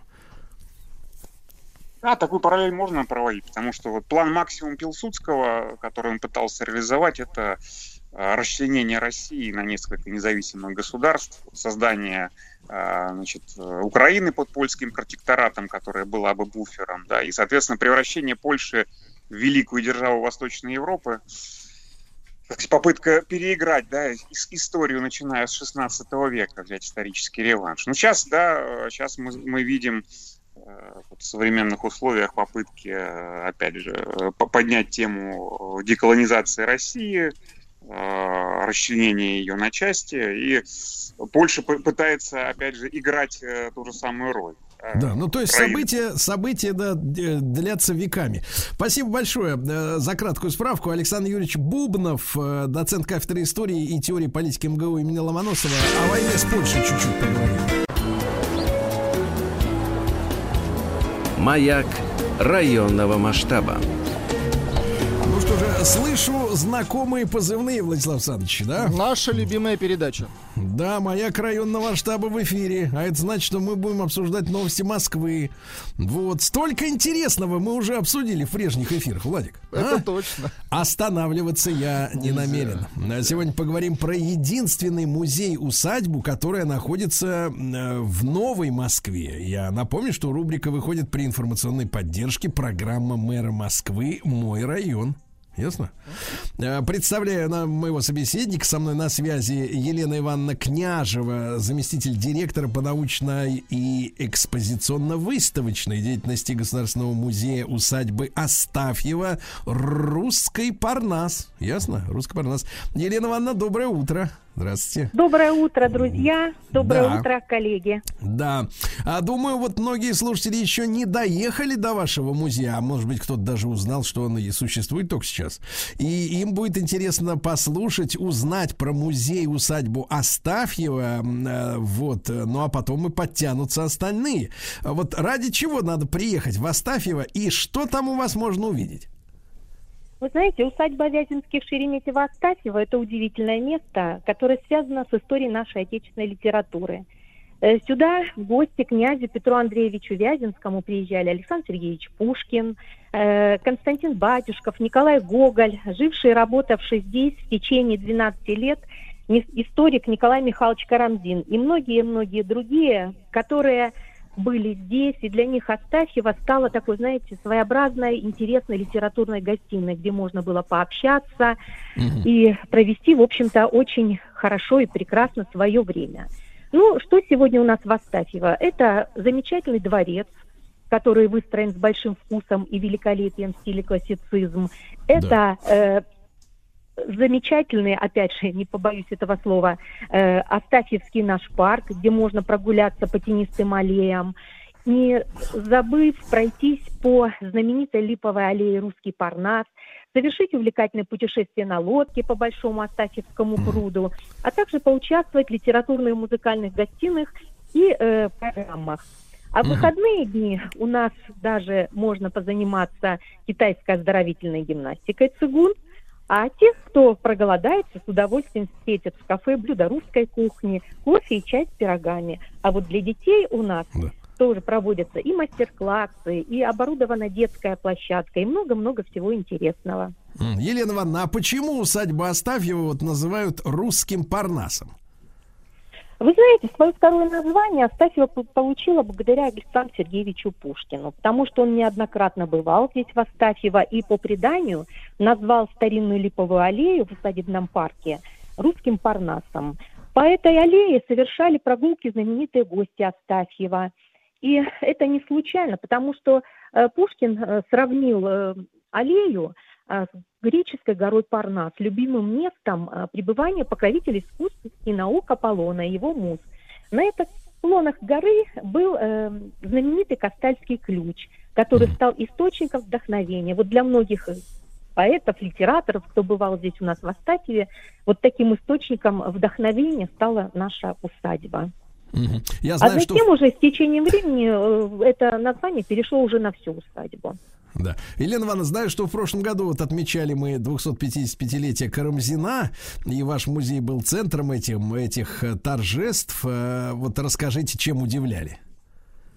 Вы знаете, э, Астафьево не случайно стало местом праздничных торжеств, потому что на сегодняшний день это единственный в России э, музей Николая Михайловича Карамзина, где создана в мемо- в мемориальных карамзинских залах экспозиция Николай Михайлович Карамзин «Жизнь и труды», где сохраняется все, что связано с Карамзиным. У нас в Астафьеве есть и Карамзинская березовая роща, есть у нас и памятник Николаю Михайловичу Карамзину. Э, Сохранились два дуба величественных, которые были посажены в 1866 году в память о Карамзине.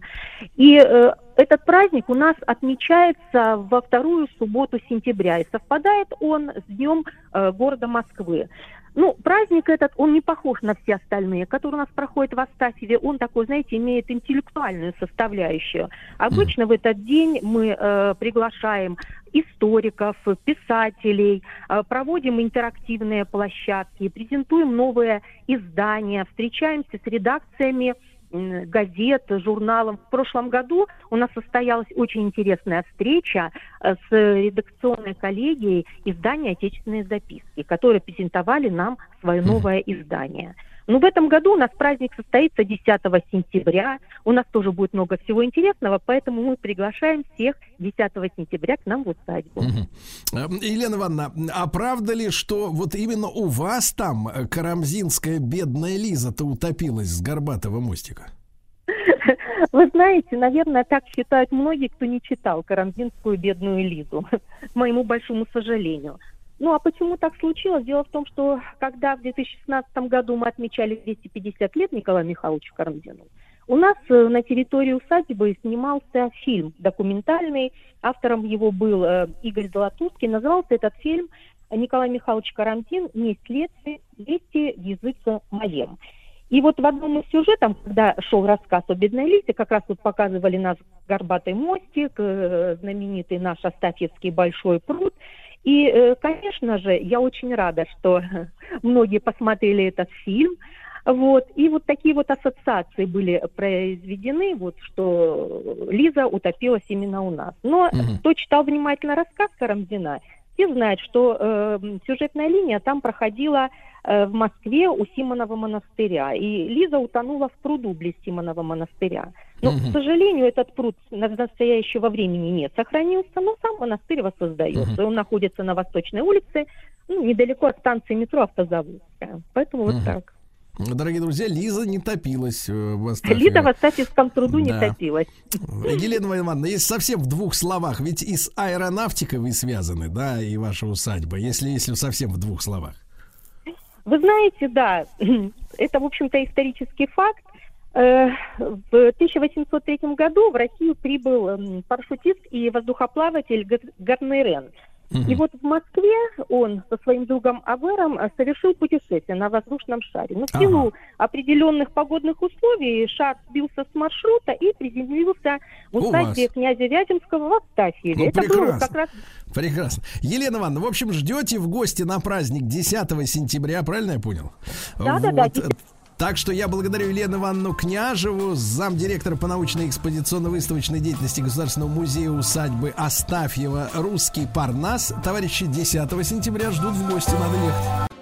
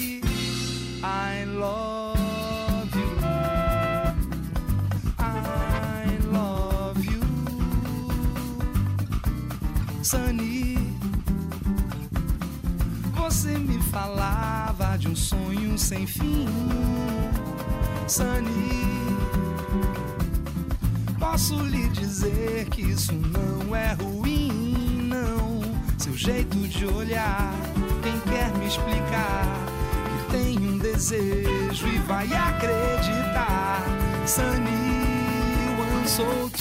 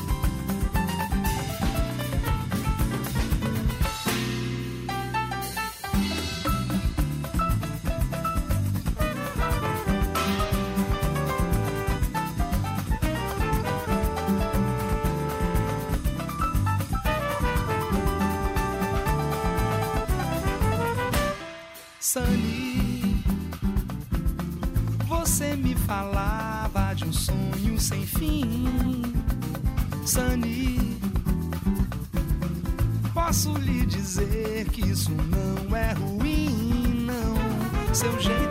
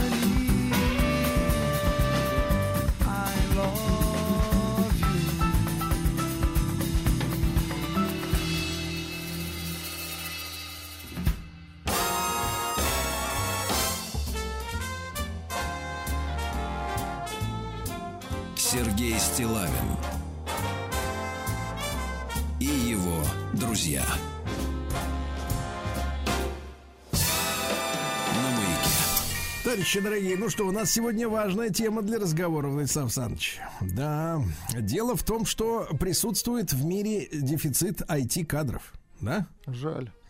И вот некоторые задумываются, как получить востребованную IT-профессию. Вот вы, например, вы же у нас звукорежиссер, да? Но Ну, я к таких, как вы, много, да? Более того, вам в спину, куда-то там еще, ду- дуют, ой, нет, дышит молодежь. Да, Как и вам, молодежь. кстати, да. Звукорежиссерская. А вот если бы вы были IT-специалистом, вы были бы уникальным, понимаете, да. И никто вам не дышал бы никуда. Да, и жили бы в другой стране. Так вот, товарищи, нет, такого варианта не, не можем принять. Э, Сегодня э, наш новый эфир в рамках цикла «Цифровая экономика». Мы поговорим про обучение в области искусственного интеллекта. Вот мы все с вами наблюдаем, как ежедневно технологии меняют нашу жизнь. Вашу точно. Э, Проникают в Вашу уже ничего не изменит. Сферу, да. Но развитие технологий, Владик, требует все больше людей, кадров в этой области. Но не Уже таких, сейчас. как вы. Да-да-да. Уже на меня можно положиться. Ну, Уже не сейчас стоит, не стоит. и здесь можно найти работу, получив соответствующее дополнительное образование. По оценкам экспертов российской экономики, теперь внимание, не хватает от 500 тысяч до миллиона IT-специалистов еже- ежегодно. Внимание, ежегодно. На преодоление кадрового дефицита в IT-сфере и направлен комплекс мер национального проекта «Цифровая экономика». Среди них онлайн-курсы в области искусственного интеллекта с финансовой поддержкой от государства. Минуточку, с финансовой поддержкой. Оператором проекта выступает университет 2035. А, Вот про это мы сегодня как раз поговорим с нашим гостем. Но прежде чем представить его, а, по традиции в этом цикле зададим вопрос нашим слушателям. Владик, ну-ка задавайте. Его? Ее? Как, как вы смеете вообще? Минуточку. Верите ли вы, товарищи, что за искусственным интеллектом будущее? А? И что эту технологию нужно осваивать. Э, Присылайте единичку, да, на наш э, теле- телеграм-портал плюс семь девять шесть семь сто три пять пять. Если верите, двойку, если не уверены, правильно, что это искусственный интеллект и за ним будущее. Но это просто модная фишка, и скоро вокруг него пляски прекратятся, правильно? Вот. То есть неправильно. Да, Дорогие товарищи, э, тема животрепещущая. Присылайте свои эфиры. Кого интересует искусственный интеллект, обучение. Ну и на самый интересный, актуальный вопрос э, нам обязательно ответит. А я представляю нашу гостью. С нами на связи Нина Яныкина, ректор университета 2035. Э, Нин, доброе утро. Друзья, Да. доброе утро. Э, Да, Нин, ну и, соответственно, что же это за университет такой 2035? Университет 2035 — это относительно молодой университет. Мы были созданы в 2017 году, а, учреждены агентством стратегических инициатив. И, по сути дела, он представляет собой образовательную организацию, цифровую образовательную платформу, где люди получают возможность э, обучаться по самым передовым технологиям, самым востребованным направлениям от э, лучших университетов и образовательных организаций страны. А, И все это происходит в едином цифровом пространстве по индивидуальным образовательным траекториям и, конечно же, с использованием алгоритмов и искусственного интеллекта. Так, а, значит, соответственно, помогает ваш э, вуз, да, можно так сказать, э, в реализации задач по переобучению и получению дополнительного образования в области IT. И в данный момент открыта запись на обучение э, с финансовой поддержкой от государства на онлайн-курсах в области государственного интеллекта от МГТУ имени Баумана, университета ИТМО, э, финансового университета при правительстве России, Томского государственного университета, систем управления и радиоэлектроники э, или 1, э, 1Т. А почему именно искусственный интеллект, вот Нина? Ну, действительно, технология искусственного интеллекта сейчас доста- достаточно серьезно развивается, и в рамках национальной программы а, «Цифровая экономика» а, Университет 2035 дает возможность гражданам страны а, перейти на, по сути дела, новый уровень, в новую профессию, на курсах от ведущих вузов и образовательных организаций. А, Плюс этой программы заключается в том, что для конкретного слушателя стоимость обучения в разы меньше, нежели э, если бы слушатель зашел на такую программу без поддержки государства. А, И это, по сути дела, позволяет э, нам а, помочь человеку, гражданину страны, а, качественно, комплексно выстроить траекторию своего развития, быть востребованным так, чтобы за приростом его компетенций, а, в частности в сфере искусственного интеллекта, а, у него э, за- этим ростом также требовал, следовал и рост его дохода. А технологии искусственного интеллекта сейчас э, действительно наблюдаются э, по всем направлениям, отраслям, рынкам, а, начиная от музыки, все мы знаем э, нейромузыку, которую создает искусственный интеллект и фестивали, которые проводятся, а заканчивая прикладными направлениями, такими как э, сельское хозяйство, медицина, здравоохранение. А, Технологии проникают везде, и, конечно же, человеку нужно владеть ими и управлять ими. На Нина, и вы не представляете, программа. как нам со звукорежиссером Владиславом Александровичем э, надоела настоящая человеческая музыка. Когда же, когда же она кончится, наконец? Не могу. И картины Ну, вот эти вот. По, по последнего времени, скажем так, да. музыка, да. Да, так вот, а сколько это вот стоит, по, по сути, обучение? И кто может претендовать на компенсацию стоимости обучения от государства, о чем мы говорим? Стоимость обучения составляет до 110 тысяч рублей. А, и из этих 110 тысяч рублей человек, обучающийся, который пройдет отбор, зайдет на программу а, и начнет учиться, будет должен оплатить только 10-15 тысяч рублей. То есть государство что? берет на себя практически 85% стоимости этого обучения. В этом году а, пройдут обучение порядка 2300 человек. А до 2024 года у нас план 6300. А, и э, самое главное, вы спросили про требования. Действительно, так как э, тема достаточно серьезная, программы комплексные и прямо скажу, сложные, а, конечно же, на входе будет отбор. Мы должны понимать, что человек, который пришел к нам на эту программу, а, обладает уже навыками, компетенциями, а, хотя бы базовым средним а, профессиональным либо высшим образованием, а, для того, чтобы освоить новую программу, объемную, 250 А базовым, часов. Нина, Нина, является Мгм. техническое или любое высшее? У нас нет требований с точки зрения формального признака. Любое высшее, любое среднее а, специальное образование, профессиональное образование.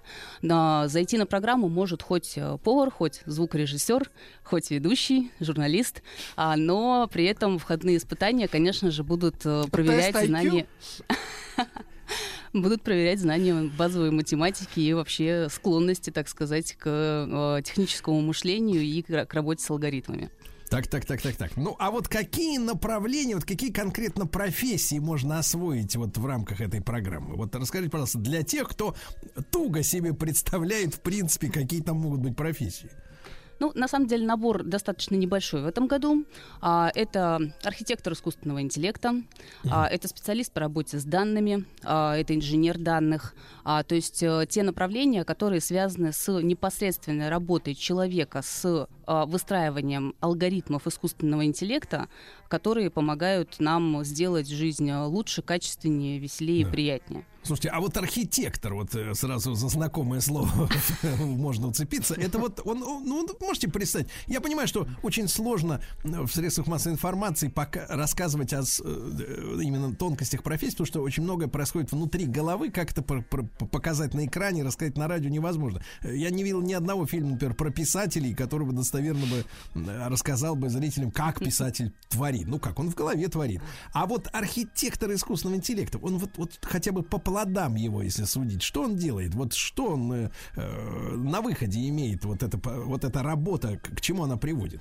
Ну, давайте вот на примере. Архитектор а, строит, если мы говорим об обычном архитекторе, он строит здание, он выстраивает, по сути дела, а, проектирует скелет здания а, и формирует базу для того, чтобы в этом здании человеку, семьям было хорошо жить или работать, а, чтобы было комфортно. А это зависит от того, что будет положено в основу, какая структура а, продукта итогового здания выйдет э, на стройку и будет построена, куда зайдут люди уже жить и работать. А архитектор э, технологии, архитектор искусственного интеллекта это примерно то же самое. Когда мы формируем айтишный продукт, а, который нацелен на те или иные, на решение тех или иных задач а, в жизнедеятельности человека, одна из главных и первостепенных целей а, и функций вот этого самого архитектора, таким образом спроектировать вот этот вот скелет, который будет потом наращиваться новыми модулями, а, новыми данными, учиться э, и улучшать алгоритмы, а, для того, чтобы этот продукт в конечном итоге не имел никаких ошибок на входе, ну или, по крайней мере, чтобы их можно было исправить. А, то есть архитектор закладывает логику продукта. И вот этому, собственно, на программах мы и будем учить. То есть это такой э, как бы глобальный должен взгляд сверху на все, да, то есть понимание задач, систем. Конечно, и в этом плане, кстати говоря, крайне важно, что специалист в сфере искусственного интеллекта это не э, такой человек, которого мы, знаете, себе часто представляем, айтишник э, там, с длинными волосами грязными, в грязной рубашке. а, В капюшон обязательно чёрный. капюшон обязательно, Это капюшон. да. плохие айтишники в Нет, капюшонах. это тоже, хоро- это тоже хорошие айтишники. Но я поговорю о том, что это не человек, сосредоточенный исключительно на конкретной функции, которая просто кодит. А он должен в любом случае обладать знаниями, пониманием предметной области, для которой он создает продукт. Работает для сельского хозяйства, должен понимать, собственно, вот он сейчас проектирует э, нейросетку для того, чтобы она а, снимала показания с а, коров и выявляла потенциальные риски заболеваний и, соответственно, убытков для сельского хозяйства. Но он должен понимать, что такое корова а, и как спроектировать машинное зрение так, чтобы оно эту а, болезнь выявляло на данных. Да? Да. А, или, например, э, м, человек, который работает с а, машинным зрением и, опять же, а, строит, э, ну, вот знаете, все мы иногда на сайты заходим и тыкаем кнопочки, где светофор, да, где машина стоит, где велосипед. А это же тоже обучение искусственного интеллекта, потому что, по сути дела, это позволяет более качественно а, на данных а, а, работать э, технологиям автопилота. И вот люди, которые проектируют такие вещи, они, конечно, тоже должны понимать, а, собственно, как происходит движение на дороге, а что там, какие правила. А, и вот в этом смысле а, будущий специалист в сфере искусственного интеллекта это, по сути, полноценный профессионал, понимающий несколько областей, свою предметную сферу программирования, э, формирования технологий искусственного интеллекта и предметную сферу отраслевую, для которой он работает. Мгм. Так, ну а вот э, мы уже упомянули людей э, с непрофильным образованием, да? Э, м, Просто вот достаточно пройти, например, переобучение, если человек, например, вот, э, например, какой-нибудь, э, не знаю, человек плюшки печет. Вот. а, И есть ли возрастные ограничения, Владислав Александрович интересуется? Да-да-да, нас очень интересует. А, Возрастные ограничения, да, действительно есть. Это э, лица от 18 до 64 лет. Я полагаю, что Мы возможности Сергей есть. Валерьевич, вы точно. Не, не, просто так А, хорошо а наш, на самом деле наш опыт Ну, не работы так, как вы, конечно. Наш опыт работы за последние годы показал, что э, действительно есть такая тенденция. Люди из э, непрофильных областей действительно идут в IT. а, и у нас есть кейсы, ну вот, собственно, тех самых э, пекущих плюшки. а, есть кейсы э, музыкантов, э, журналистов, э, писателей, а, людей творческих профессий, рабочих профессий тоже. А, то есть здесь, э, по сути, мы исповедуем одну очень, один очень простой принцип. Э, Главное, чтобы у человека было желание, мотивация и склонность, способности базовые для того, чтобы эту профессию освоить. А как вот почувствовать, вот, Нина, что есть склонность к этой профессии, даже если, например, человек всю жизнь пек или был э, публицистом? А для этого нужно вот сделать очень просто. Зайти на сайт университета 2035, если желание есть. Так. А, открыть там в сквозных технологиях э, направление искусственный интеллект, подать заявку на обучение, Так. попасть на э, программу конкретного образовательного учреждения, которое вы выберете, вот вы сегодня их называли, от ИТМО до ТУСУРа в Томске, а, и пройти э, то тестирование, которое предлагает образовательная организация для, собственно, определения вот этой склонности. А там как интеллект тестирует? И люди, Вас и интеллект. проверяют, к вам присматривается, Сергей Валерьевич. На что вы способны? Да, и, соответственно, если вы этот тест не пройдете, но при этом желание останется, Ага. а, то можно будет перепрыгнуть на другую страничку университета 2035, где есть не такие большие 250-часовые, а короткие модули, программы, их там сейчас более 100 тысяч разного рода единиц образовательного контента, а, и погрузиться на уровне, так сказать, базовом. Поучить, Да. посмотреть, попробовать, покодить. э, и, возможно, в следующем году э, при оставшемся желании и при этом прирощенных на бесплатных программах компетенциях можно будет снова зайти на программу искусственный интеллект. Вот, Нин, вопрос такой. Я в, в школе, э, когда у нас были там уроки э, уже в последних Арифметики. классах. Нет, нет, нет. Ну вот э, труда, там кто-то учился на машине водить, кто-то там, не знаю, еще что-то делал. У нас была, э, поскольку школа была математическая, у нас э, была прикладная математика. Я программировал на Фортране. В принципе, я все прекрасно представляю, что это такое, но это язык очень такой древний уже сейчас и, понятно, очень примитивный, да, там примитивнее только Basic. Вот, Fortran четвертого уровня. Вот то, что вы Вот говорите... я на Бейсике программировала и на Паскале как раз. Да, вот что вы, вы говорите кодить, да, насколько это связано с вот с выстраиванием, просто вот написанием вот этих алгоритмов программы, да, то есть последовательно. В классическом смысле, да, Пос- да. да, да, или или кодеры это что-то совсем что-то, да. другое. Ну, по сути дела, кодеры, конечно, это люди, владеющие пониманием конкретного языка программирования или нескольких, и способные на этих языках э, писать соответствующие программы, формировать продукты. А и здесь э, понятно, что языков сейчас достаточно большое количество, начиная от э, там, PHP, Kotlin, э, разные совершенно другие. А, и в этом плане, на самом деле, тут должна отметить, мы в этом году запускаем еще одну программу, которая как раз исключительно про языки программирования. А и раз уж, Сергей, вы заговорили про школы, она как раз ориентирована на школьников. То есть в этом году 100 тысяч детей а, в рамках той же самой программы «Цифровая экономика» получат возможность э, поступить на двухлетние, абсолютно бесплатные, поддерживаемые государством курсы по э, и современным языкам программирования. О. И их там, собственно, в наборе, по-моему, порядка двух Это десятков. начиная с какого класса? Начиная с восьмого класса. Восьмой, одиннадцатый класс. Да, и это, по сути дела, такая системная подготовка для ребят, э, в том числе для того, чтобы потом пойти на программы в Ну, То есть, вузах. если их еще не завалили ЕГЭ, подготовка к ЕГЭ, то они, в принципе, могут, могут еще освоить программист, программирование, да. Нина, а вот бытовой вопрос. Вот когда мы говорим искусственный интеллект, э, то, ну, ну, какие-то роботы, да, которые захватывают этот мир, э, всю шелупонь вычищают огнеметами, да, и вот супергерой, да, пытается, боевики, пытается этого, да? да, пытается этого цифрового демона победить, э, взять обратно управление в человечьи руки. э, Вот. Но это так кинематограф видит проблему, фантасты. А вот в реальной жизни, в каких вот бытовых областях действительно искусственный интеллект э, применяется и э, почему вот в этой области нехватка кадров такая серьезная? Ну вот я сегодня уже называла несколько областей, начиная от музыки, заканчивая сельским хозяйством, но они, конечно, гораздо шире. Промышленное производство. А, причем это и машиностроение, и э, судостроение, и э, различные технологии создания э, объектов электронной промышленности. А, на самом, наверное, бытовом уровне близком мне, а, ну вот э, персональные траектории наших пользователей, наших слушателей на платформе Университета 2035, они как раз строятся с использованием алгоритмов искусственного интеллекта.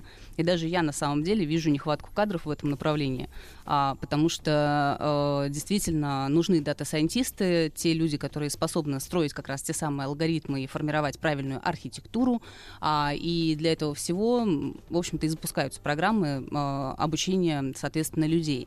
А, но по поводу, кстати говоря, вот этих вот мифов или э, гипотез о том, что искусственный интеллект нас всех победит, Нет, возьмет в свои руки. возьмет в свои Да, да, руки, да. А, а, ну, если можно представить себе Да, ру- да, да. руки, да, значит, э, ну, тут, наверное, несколько имеется, философских позиций, да, то есть все мы помним, э, значит, э, Азимова и позиции по поводу роботов, что он не должен вредить. А, Все мы, наверное, там слышали или вот э, услышим в ближайшее время а, о том, как, например, компании в Российской Федерации, которые развивают тему искусственного интеллекта, а, формируют и приняли кодекс этики искусственного интеллекта с точки зрения именно развития технологий во благо, а не во вред человеку. Ну и самое главное, а, дело в том, что искусственный интеллект, как бы мы его себе не пытались ви- визуализировать и представить, да, в виде там, человекоподобного робота а, или в виде значит, э, какого-то устройства типа телефона, а, он от человека отличается одним очень важным э, критерием. У него нет эмоций, у него Так. нет желаний, и, э, И вот этого внутреннего, точно, А, и этого внутреннего а, творческого начала. И в этом смысле я, ну, скажем так, тех, технооптимист. Мне кажется, что искусственный интеллект нас точно не победит, но для этого нужны квалифицированные кадры, которые Так. способны держать искусственный интеллект в, в этих самых своих руках. Так, Нин, но если коротко, смотрите, обучение стартует в сентябре, места еще есть, и куда еще раз, вот напомните, обращаться, пожалуйста. А, места еще есть. Мы закончим прием прием заявок 14 сентября, и с октября э, наши друзья уже начнут учиться. А, нужно пройти на сайт университета 2035, его можно вбить в любом поисковике, а, зайти в раздел «Сквозные технологии», выбрать там искусственный интеллект, и вы автоматом попадаете на страничку подачи заявок. Так. А, по-простому это можно вбить также AI, artificial intelligence, точка, 2035.university. Так, Владуля, результаты исследования. Какой процент наших слушателей э, верят, что за интеллектом будущее, за искусственным? Я думаю, процентов 70. Вот я так вот краем глаза посмотрел. 70, да? Да-да-да, за Так. Ну что, будем работать, будем работать. Большинство верят пока что. Да, Нина, вам большое спасибо. Я напомню, что с нами была Нина Яныкина, ректор университета 2035. А, ну и готовимся ко встрече с цифровым будущим. Напоминаю, что наш эфир э, выходит при информационной поддержке национального проекта «Цифровая экономика».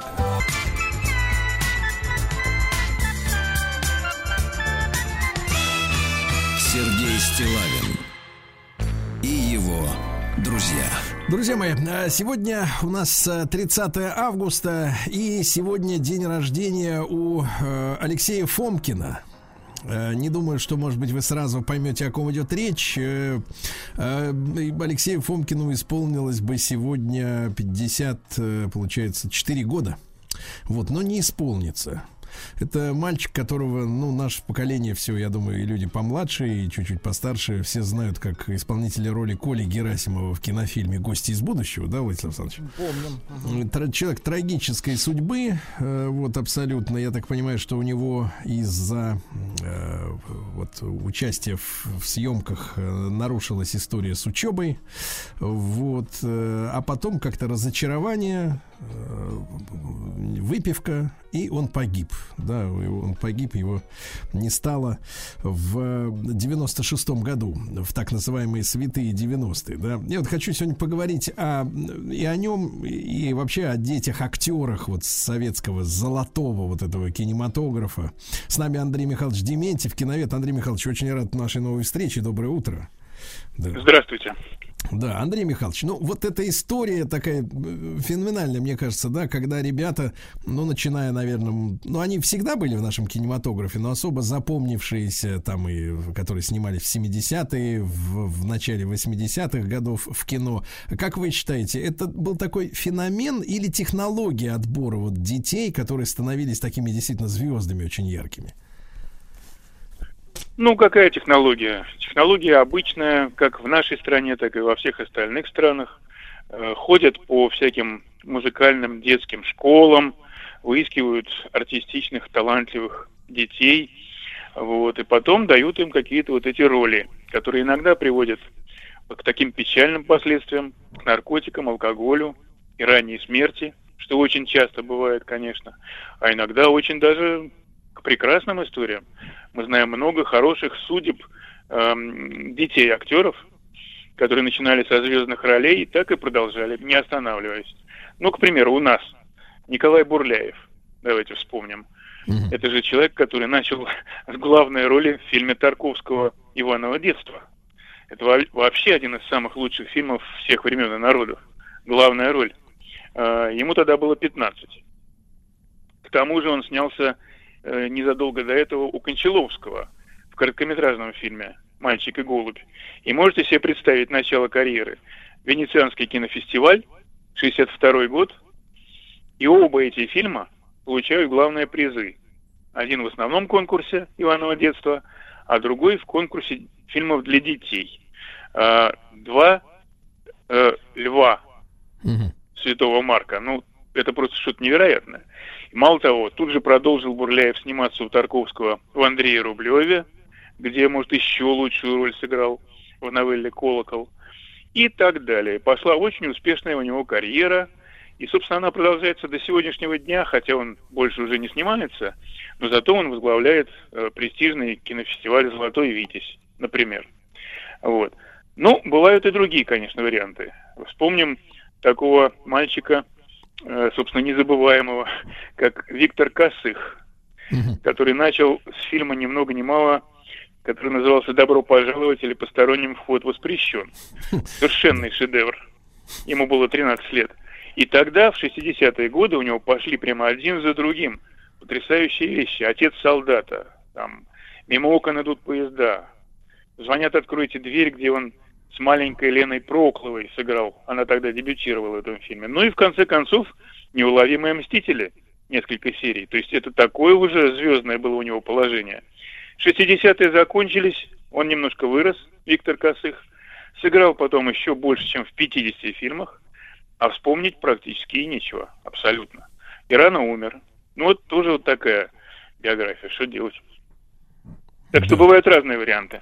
Андрей Михайлович, ну, наверное, одной из самых э, потрясающих-то историй является судьба вот Сережи Шевкуненко, э, Да, который, конечно. который сыграл там в «Кортике», в «Бронзовой птице». Я помню, в детстве смотрел этот фильм, меня прям с экрана его волевые качества, я, я чувствовал, что это, даже несмотря на то, что в советской, э, в советской кинематографии было принято детей переозвучивать женщинами, насколько я понимаю, да, вот эти, большинство этих голосов таких вот, они все, все же, все же переозвучка, это не настоящие детские голоса, не подростковые. Травестийные, травестийные, да. Да, да, какая-то вот история действительно очень такая сегодня, э, с- сегодня мы ее сочли мутной, тогда никто не, на это не обращал внимания, и хорошо. Но а, я чувствовал вот по его взгляду, по позам, да, вот эта ломкая какая-то фигура, как он принимал эти позы, я чувствовал, что какая-то вот именно в самом этом мальчике, по сравнению с остальными там э, балбесами и- и- или, так сказать, или, или более, более-менее приличными ребятами, пионерами, вот какая-то вот есть в нем какой-то стержень, да, и потом уже гораздо позже, когда я узнал, что Сергей Шевкуненко, опять же, повторюсь, сыгравший в «Кортике» и в, «Бронзовой птице» такого вожака пионеров, борца за новую жизнь, мальчик-следователь, я не знаю, как он, мальчик-оперативник. Вот. И вдруг он в 90-е превратился в самого настоящего бандита.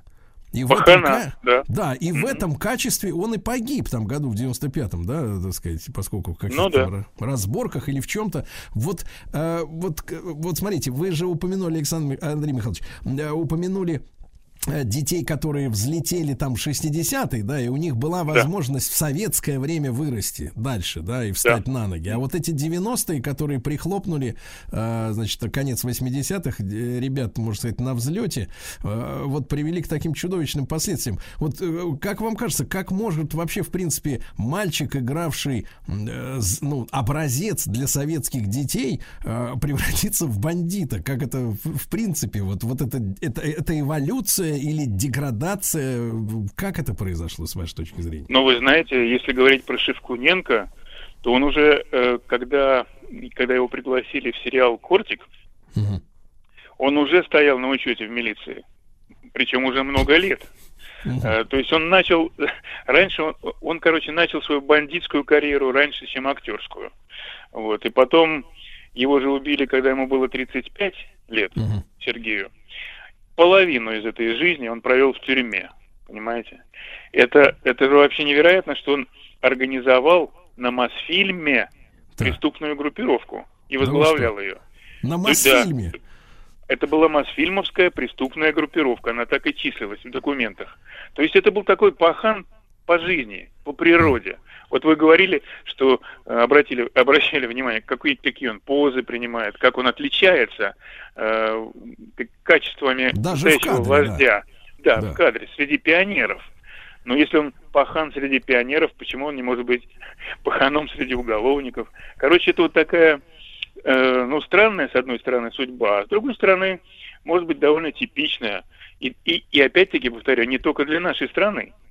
Вот вспомним такую девушку замечательную, как Дрю Берримор, а, которая сейчас суперзвезда и так далее.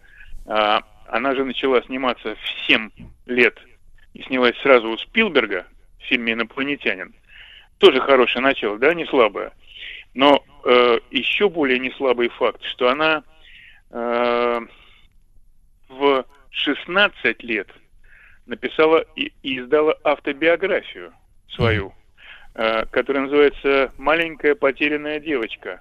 Потому что к этому моменту она уже дважды побывала в клинике лечения от нар- наркотиков, от алкоголя. В 16 лет дважды уже. Вот. И, и она с, с большим трудом с этим делом завязала, слава богу, и потом стала успешнейшей актрисой, красавицей и очень успешным продюсером. И до сих пор это продолжается. То есть бывают и такие варианты. Удивительные. А, ну, Андрей Михайлович, я не но вот, да. но вот что касается самой индустрии, да, мы, мы понимаем, что вот э, наш э, там э, кинематограф советский, да, он рождал шедевры, но вокруг этого кинематографа не было той всей мишуры, блесток, шелупони, которая, в принципе, вот на Западе охраня, а- а- окружает кинематограф, да, но мы понимаем, что, например, Universal Park э, студии приносит больше э, парк Да. развлечений, да, больше денег, чем сами фильмы. Это уже не первое десятилетие продолжается.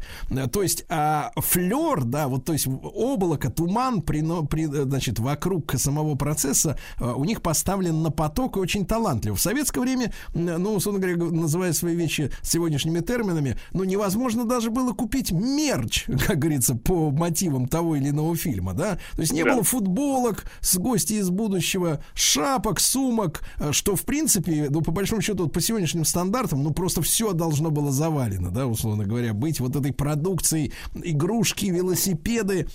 И советская власть не, не понимала вообще, как с этим работать. И, ну вот с точки зрения детей, да, то, что их не превращали после уже выхода фильма на экран в звезды публичной сферы, которыми становятся, на самом деле, вот американские те же актеры, да, там, а они становятся и носителями политических часто мнений, и социальных, да, к ним как к авторитетам обращаются. Вот э, с этой точки зрения, как вам кажется, советская власть щадила и советский кинематограф наших детей и актеров, ну, вот не превращая их э, дальше в звезд. Вот снялся и все, пошел дальше опять в школу. Ну, у нас просто не было по-настоящему системы звезд. Никакой системы не было, действительно. Э, Понимаете, вот та мишура, о которой вы сейчас сказали, она, конечно, усложняет жизнь бывших детей актеров, когда они переходят в более старший возраст.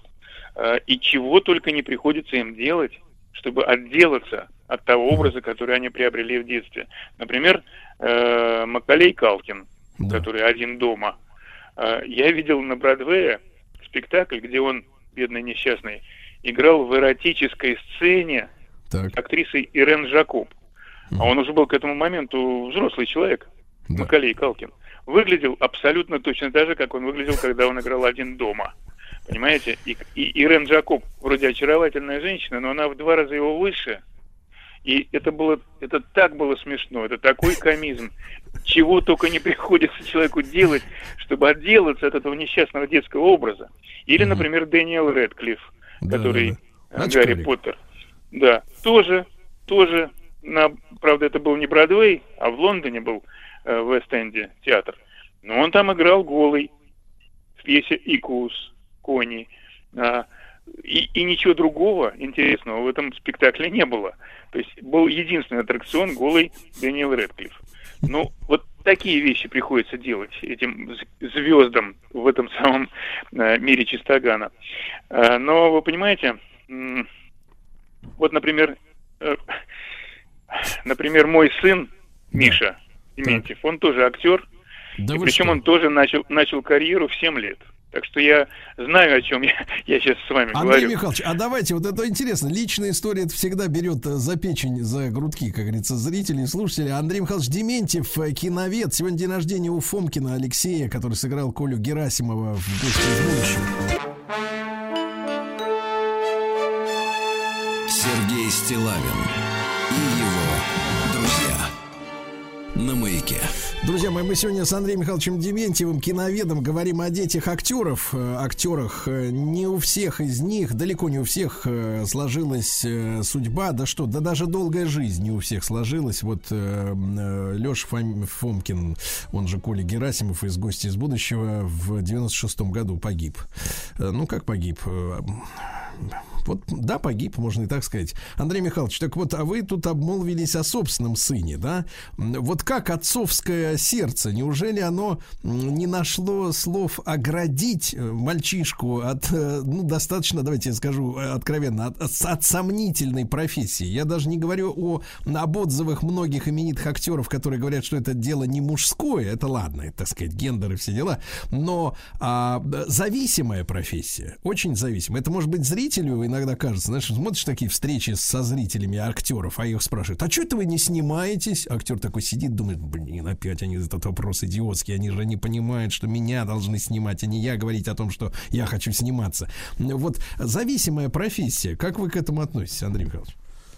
Ну, вы же помните песенку «Профессий много, но прекраснее всех кино». Понимаете, это профессия, конечно, зависимая и так далее, но, но она прекрасная на самом деле. Вот Миша мой начал сниматься в 7 лет. Так. Это был фильм «Новые приключения Янки при дворе короля Артура». И можете себе представить попасть в компанию с Кайдановским, Анастасией Вертинской, Евстигнеевым, Филозовым. Понимаете, это был такой потрясающий процесс съемочный. Фильм, правда, не то что провалился, а он признан худшим фильмом года по результатам опроса советского экрана, когда он вышел в 88-м. И справедливо. Это действительно смотреть невозможно.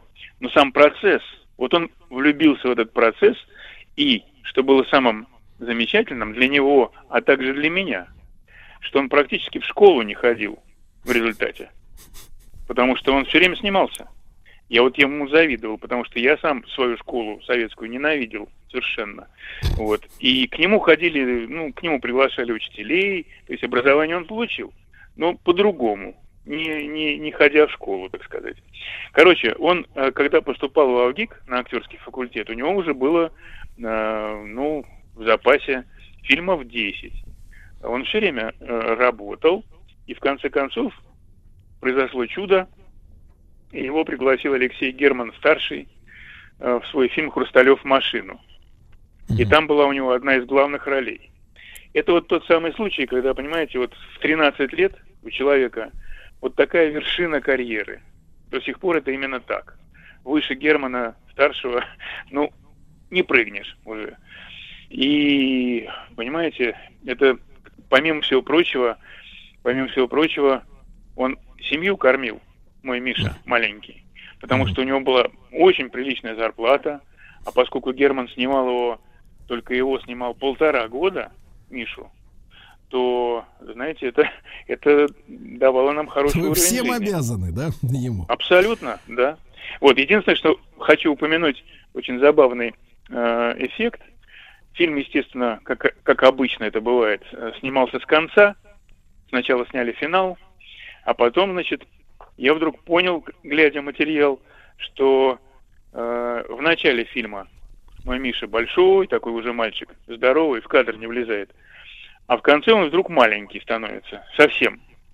Я Олег- говорю, Алексей Юрьевич, а как мы будем народу это объяснять? Он говорит, а вы знаете, вот видели старушек? Они такие маленькие, согбенные, а были красавицы, были высокие. Это жизнь их придавила. Понимаете? Говорит, этот мальчик столько пережил в течение этого фильма, что это, это будет читаться изумительно, говорит, психологически. И правда, вот это просто поразительно. Я такого даже не ожидал объяснения, и оно сработало на- на сто процентов. Вы, наверное, помните, что на, на Каннском фестивале э, Хрусталев провалился со страшной силой. Его там называли чуть ли не худшим фильмом в Каннском этом значит, списке за всю историю. А через год французы извинились, сказали, что мы ничего- не поняли, дураки, и включили его, этот фильм, в список лучших фильмов 50 э, всех времен и народов. Так что вот такое бывает. Андрей Михайлович, а с точки зрения человеческого опыта, если возвращаться к актерам детям, да, или к детям, которые нас, э, их родители, может быть, слушают и думают о карьере своего ребенка как актера, вот многие звезды, там, условно говоря, того же советского кинематографа, да, они пришли, наоборот, зрелыми людьми, получив обычное образование, поработав там в обычном, на обычном заводе, в каком-то НИИ, да, и потом уже с человеческим опытом, с пониманием жизни пришли в искусство. А ребенок, если он попадает сразу в объектив камеры, не зная вообще, что такое, ну, если мужчина, да, что такое любить женщину, что такое растить детей, э, что такое работать 8 часов в день, а не перед камерой, так сказать, что-то изображать. Вот насколько, с вашей точки зрения, а, тот или иной приход в профессию правильный? Или такого нельзя говорить? Ну, это все зависит от того, э, рожден ты актером или нет. Ведь же справедливое высказывание существует, что если ты можешь не играть, то ты не можешь играть. Вот и все. Ты должен это не просто хотеть, а это должна быть вся твоя жизнь. А, если это так, то все благополучно получается. Вспомним а, Диму Иосифова, который сыграл Буратино приключениях да. Буратино. Ну, прекрасно сыграл, конечно же, да, и потом он стал получать всякие э, предложения. Так у него и прекрасная карьера сложилась. И он теперь режиссер, чудесный, кстати, режиссер, который ставит великолепные сериалы. Вот сейчас идет сериал «Елизавета». Именно он сделал наш Буратино. Хотя, казалось бы, ну как, где Буратино и где Елизавета? Да, да. Вот. Андрей Михайлович, ну сп- спасибо огромное. Как всегда, очень рад нашему общению. Андрей Михайлович Дементьев, киновед. И сегодня у Алексея Фомкина день рождения. Он сыграл Колю Герасимова в гости из будущего. Сергей Стилавин и его друзья.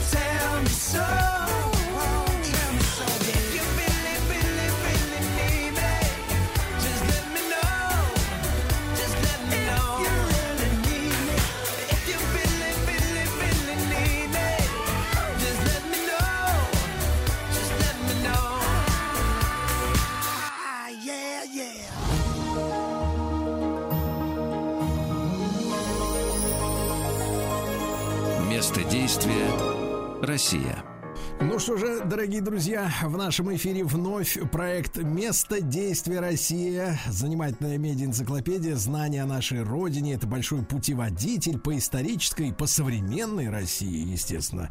Ну и не только по утрам мы посвящаем нашей стране э, эфир.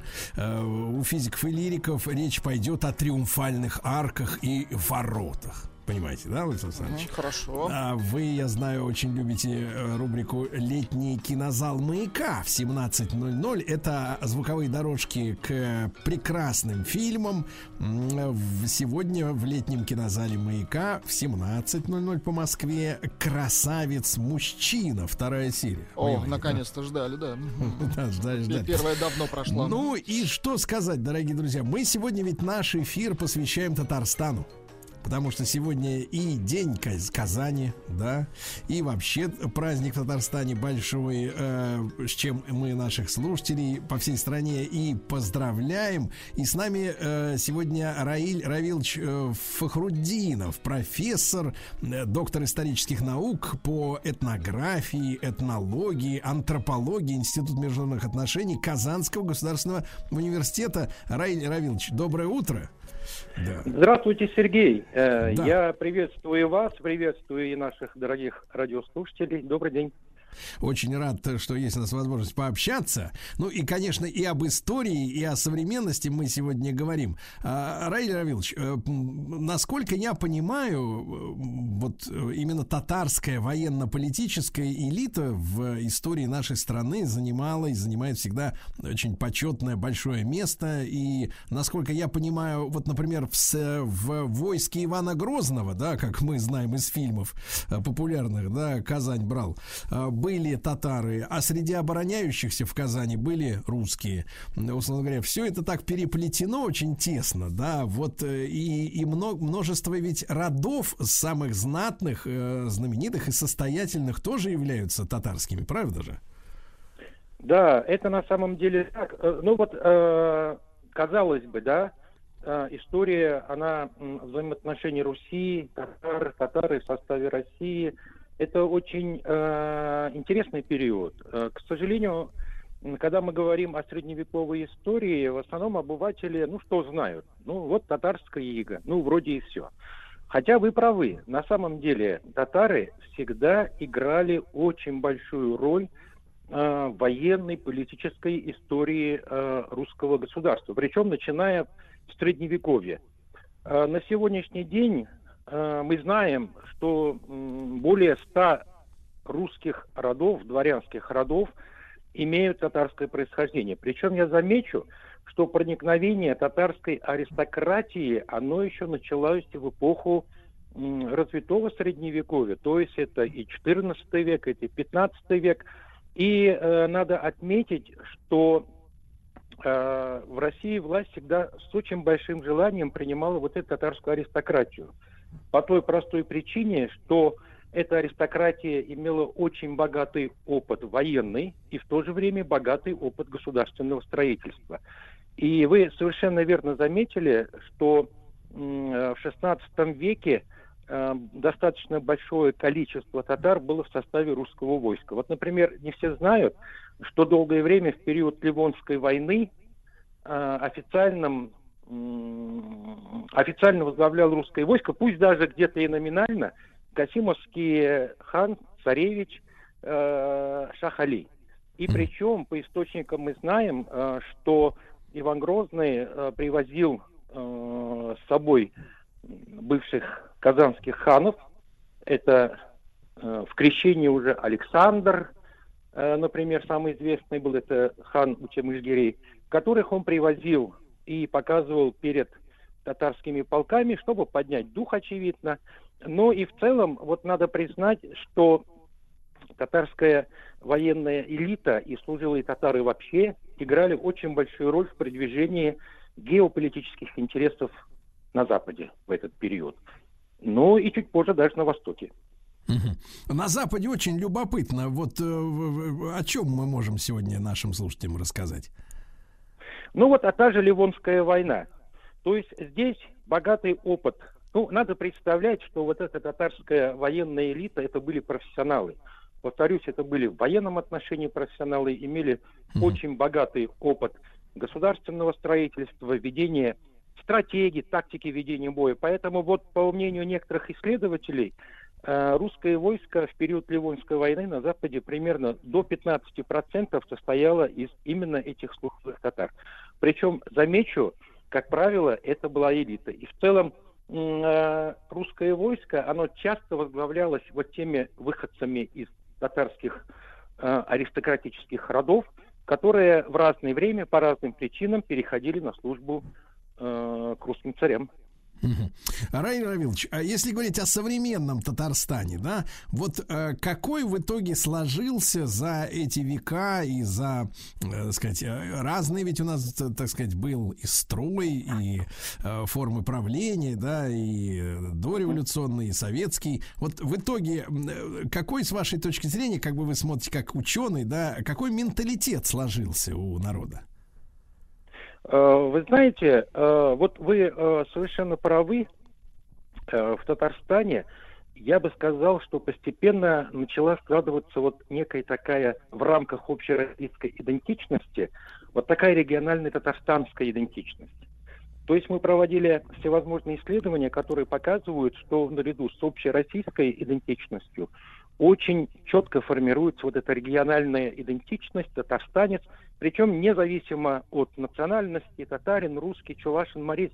У нас республика ведь э, вообще очень многонациональная. По большому счету, это Россия в миниатюре. То есть э, вот веками те культурные связи, которые складывались, культурные, этнические, они сегодня и сформировали вот тот э, некий особый регион, который во многом является показателем э, формирования э, э, вот такого межкультурного, э, межэтнического взаимодействия. Но и при этом э, важно еще знать и понимать, что в разные периоды истории нашего государства, когда мы берем уже период новой истории, да, вот новейшей истории, то есть 20-21 век, Татарстан э, всегда являлся одним из экономически развитых регионов не только Российской Федерации, но и в целом в тот период еще и Советского Союза. Вот тоже не все знают, что экономический потенциал Татарстана превышал даже экономический потенциал э, некоторых союзных республик. А за счет чего э, формировался вот этот экономический потенциал? Конечно, это богатые традиции э, государственности, это логистика продуманная, это та политика, которая проводилась и в советский период, и вот уже на современном этапе, как со стороны э, центра, так и э, региональные э, власти, которые проводят очень продуманную политику в целях развития и экономического потенциала, ну и формирования такого человеческого потенциала. Замечу, что человеческий потенциал для нас является, наверное, ключевым.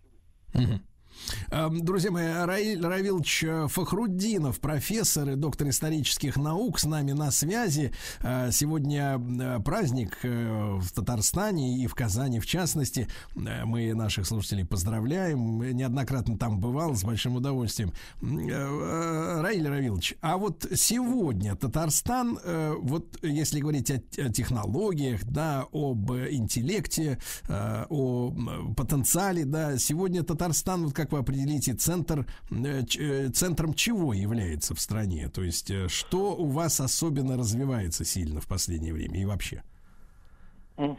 Сергей, ну, э, Татарстан является, наверное, одним из таких наиболее экономически развитых регионов, я уже об этом говорил, но не только. Вот культурный потенциал Татарстана и Казани, он э, его ценности нисколько не уступает Москве и Санкт-Петербургу. Э, недаром Казань считается третьей столицей России, да, и вот архитектурные и культурные памятники Казани представляют э, значимость не только для татарстанцев, не только для Татарстана, но и для России, я бы сказал, и для всего мира. Кроме того, Татарстан сегодня является центром проведения крупнейших э, спортивных э, мероприятий. Ну и в том, это также вот мы говорим, что Казань это спортивная столица России. Я уже не говорю о том, что Казань является в целом Татарстан одним из крупнейших научных и образовательных центров Российской Федерации. Казанский федеральный университет занимает, конечно же, здесь особое место. Это богатейшие традиции и инновации. И м, в этом отношении э, я бы э, особо подчеркнул те инновационные процессы, которые происходят и в сфере экономики, и в сфере культуры. Ну и, конечно же, это крупный туристический центр. Тоже э, в последние э, годы Казань становится настолько притягательным, что он стал одним из ведущих туристических центров э, России. И ежегодно мы получаем и принимаем огромное количество гостей. Конечно, это прежде всего с регионов Российской Федерации. Очень много приезжает нам москвичи. Кстати, жители Санкт-Петербурга. Э, и праздники, вот се- сегодняшний праздник тоже яркий показатель. Если в предыдущие годы День Республики, День э, города Казани как-то проходил э, в рамках казанцев, татарстанцев, то сегодня огромное количество туристов, которые приезжают именно на этот праздник. А, Раиль Равилович, кстати, как слышно, когда к вам э, дойдет трасса М12 новая, потому что я думаю, что с, э, с, так сказать, с появлением этой дороги, на, ну, туристический поток еще больше увеличится, да, благодаря этой скоростной дороге, потому что М11 построена до Санкт-Петербурга, да, и путешествие э, из одной столицы в другую э, превратилось, ну, в легкую такую прогулку, вот, без этих мучений по, так сказать, старым еще советским дорогам. Э, Как вы э, не слышали, когда вот закончится это строительство, чтобы действительно можно было из э, той же Москвы, а может быть даже из Питера, с ветерком отправиться, например, на выходные? Ну, я думаю, что в ближайшее время мы сможем с Петерком проехать и в Санкт-Петербург, и в Москву. Строительство дороги идет полным ходом, и, в общем-то, скоро уже будет на стадии завершения. Вот эта дорога, она позволит ведь не только обеспечить поток туристов. Эта дорога это один из важных элементов вот той логистики, которая вписывается вот это в ту экономическую э, палитру, ту экономическую модель, которую Татарстан, э, в общем-то, является одним из инициаторов и э, продвигает эту модель э, на территории нашего с вами Отечества. Да-да-да.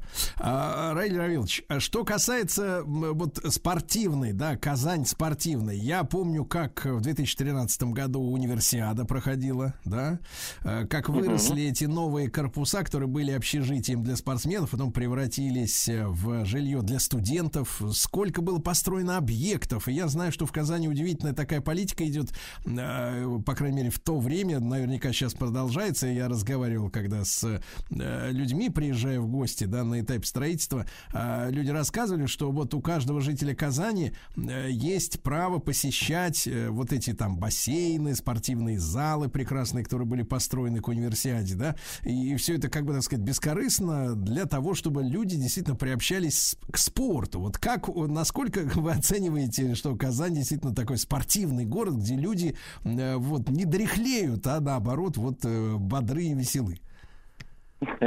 Да, это на самом деле так, Сергей. Э, огромное количество объектов, которые были построены к универсиаде, сегодня работают на жителей Республики Татарстан, не только жителей Республики Татарстан. Вот когда приезжают наши гости, они с большим удовольствием посещают спортивные объекты. Вы правильно заметили, что э, объекты, которые были построены в преддверии универсиады, они переданы, э, ну, прежде всего, учебным заведениям, в том числе и Казанскому федеральному университету. Те спортивные объекты, которые э, сегодня функционируют, они правда функционируют. То есть э, в основном сюда приходят дети. Вообще э, э, в целом вот эта политика, направленная на популяризацию спорта среди молодежи, наверное, в Татарстане одна из самых показательных. То есть тоже вот обыватель обычно как думает, да, вот Татарстан, вот Акбарс, вот Рубин. Отнюдь нет, конечно нет. И э, за последнее время в Казани было построено огромное количество спортивных площадок, и не только в Казани. На территории республики при каждой школе в сельских районах, я уже не говорю о городах, строятся крупные спортивные объекты, которые направлены вот как раз на подрастающее наше поколение. То есть мы, еще раз повторюсь, для нас важно это человеческий капитал. И надо понимать, что этот человеческий капитал, надо его оберегать, э, взращивать, начиная вот с самого-самого раннего возраста. И э, вот эта политика направлена именно на это. А, Раиль Равилович, и, ну, насколько мы знаем, ЮНЕСКО отметила э, три, да, вот объекта э, всемирного наследия в Татарстане. Это Казанский Кремль, конечно же, это археологический комплекс города Болгар, да, и Успенский собор на острове Свияжск. Вот о них расскажите, пожалуйста. Да, вот эта работа тоже проводилась достаточно уже давно. Э, Надо вот признать, что Татарстан в этом плане является уникальным регионом, э, в котором три объекта э, истории, три объекта культуры вошли в список э, ЮНЕСКо. Э, Причем первым, конечно же, был Казанский Кремль, и затем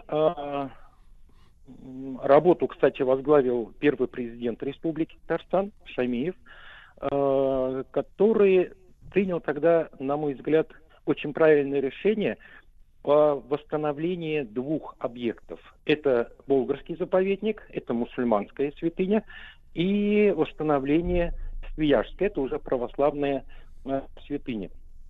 Э, Данная работа проводилась, это был плод работы целых научных коллективов, э, но и, собственно говоря, вот наличие таких крупных объектов является тоже одним из показателей экономической и культурной политики Татарстана. Ведь восстановление этих объектов, которые в советский период, в общем-то, надо признать, были запущены, требовало большого финансового вливания. Эти средства были найдены, и на сегодняшний день э, вот эти объекты являются памятниками э, ЮНЕСКО. Причем на этом мы не останавливаемся. Мы сейчас проводим большую работу по подготовке включения Е- реестр ЮНЕСКо еще ряд памятников на территории Республики Татарстан. И замечу, что к нашим специалистам, нашим ученым обращаются уже регионы Российской Федерации, которые просят оказать ну, методическую помощь, консультативную помощь по организации вот этой работы уже в регионах Российской Федерации.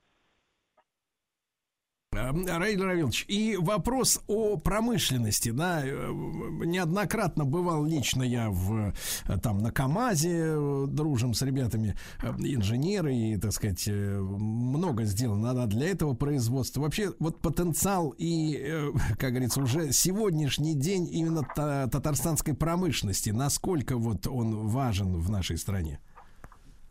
А, Вы совершенно правы. Татарстан э, даже вот эти непростые 90-е годы смог сохранить базу своего, эк- своего экономического потенциала. Э, Причем по экономическим показателям, ну, это общеизвестно, Татарстан занимает третье место э, после Москвы и Санкт-Петербурга и, и является одним из ведущих экономических регионов э, Российской Федерации.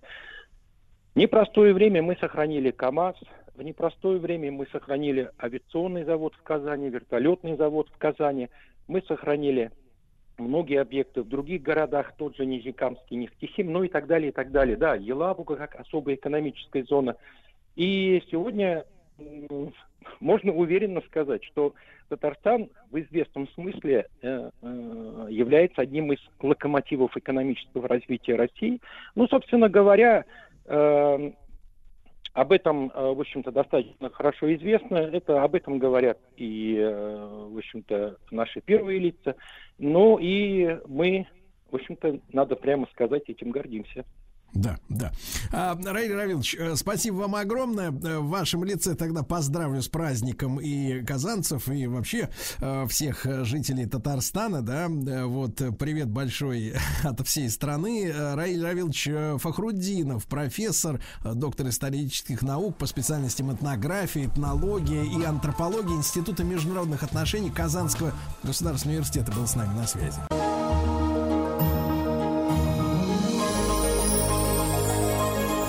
Место действия Россия. Ну что ж, друзья мои, я точно сегодня знаю, что после 17.00 по Москве не смогу дозвониться до Владислава Александровича. Он будет сидеть около приемника Вторая и слушать. серия, дорогие друзья. Да, Вторая. летний кинозал «Маяка», красавец, мужчина. С Олег Табаков в главной роли. Есть чему поучиться, кстати говоря. Вот, всем бы там сидеть. А, у Свистуна, спросите. Сидеть. Да. Конечно. У Свистуна что? Воронеж сегодня. Да, Очень да, хорошо, Да, да. Город юности Андрея Платонова. А вот э, ваши протеже Картаев и Махарадзе, вы представляете, какая тема? Музей рыбы и рыболовства в Феодосии. Класс. Барабуля, ну, вернись. М, И, наконец, физики и лирики. Я уже говорил про триумфальные ворота и арки будут говорить. Но мы сегодня поздравляем Казань э, с Днем города. И с нами на связи Фируза Раджабова, гид-экскурсовод по Казани. Фируза, доброе утро. Да. Доброе утро. Рады очень нашему общению сегодня. Как у вас погода сегодня, Фируза? Летняя или уже все утихло? Погода летняя, но не так солнечно, как был вот весь июль и август. Немножечко так пасмурно, но обещают вроде бы 30 градусов. Так что я думаю, можно хорошо погулять, хотя бы хорошо погулять, да. Э, Фируза, ну откуда мы начнем наше путешествие по Казани? А наше путешествие по Казани мы начнем с площади 1 мая. Это площадь, прямо, которая находится перед а, Спасской башней Казанского Кремля. Это главный вход, такой парадный въезд на а, территорию Кремля. Буквально вот на днях закончилась реставрация этой башни. Она сейчас перед нами во всей красе. Белая, белоснежная, красивая. Ну, территорию Кремля мы посещать не будем. Мы просто посмотрим на то, как у нас здесь красиво, прекрасно. И Спасская башня, и а, музей, а, Национальный музей Республики Татарстан на площади 1 мая находится. Также здание мэрии, трехэтажное здание, такое э, светлое, красивое, с галереей, балкончиком на уровне второго этажа. Здесь мы просто встречаемся. Небольшая история, в, э, так скажем, чтобы начать экскурсию. Связана она с памятником Александру II, а, который установили на вот этой площади. Тогда она называлась еще Ивановской. Александровской стала называться после того, это все до революции было, после того, как раз, как раз-таки памятник был установлен. А история такая немножечко необычная, связана с тем, что когда начали а, работы э, по созданию фундамента под этот такой могучий памятник, нашло- э, наткнулись на подземный ход, который вел непонятно куда, э, был высотой где-то примерно метр. А, И Дьяченко, который был тогда главой городского э, думы Казанской в 1895 году, приобщил к, к расследованию, так скажем, э, этого и э, ну, что это такое, куда этот подземный ход ведет, и историков, и археологов. Но Петербург торопил, памятник надо было устанавливать, и поэтому этот ход подземный э, был засыпан и, в общем-то, так это загадкой осталось, скажем так, загадкой, не, непонятно, что это было. Как, Может быть, наткнулись бы на что-то связанное еще с ханской Казани, но это э, загадка, так скажем, осталась не, не раскрыта, не Фируза, ну разгадана. то есть, в принципе, геолокация есть, можно и раскопать, если захочется. Ну, там сейчас уже и памятник Мусе Джалилю, который в 1966 году установили, и, в общем-то, ну, как какой-то там уже Понимаю. такой, ну, при- наверное, все можно при желании, но вряд ли что-то такое будут делать. Понимаю. А там ведь А, поблизости есть замечательный шедевр современности. Это, э, поправьте меня, если я ошибусь в названии, Дворец земледелия, кажется, это называется. да, Да, да, да. Я да, когда абсолютно. там Нет, лет- под- подождите. Дворец земледельцев. а, Земледельцев, Это министерство, да, Да, да, да. хозяйства, Это, это великое, великое вообще здание монументальное. И там вот в центральной арке, друзья мои, если кто-то до сих пор по какой-то неуважительной причине не видел, там растет дерево. Ну, понятно, Да, оно не да. растет, оно сделано, но э, дерево это ночью подсвечивается зеленым светом. Ну, там, в общем, э, светотехника феноменальная. Я, честно говоря, смотрел на, на это с изумлением. С изумлением, реально. С восторгом, да.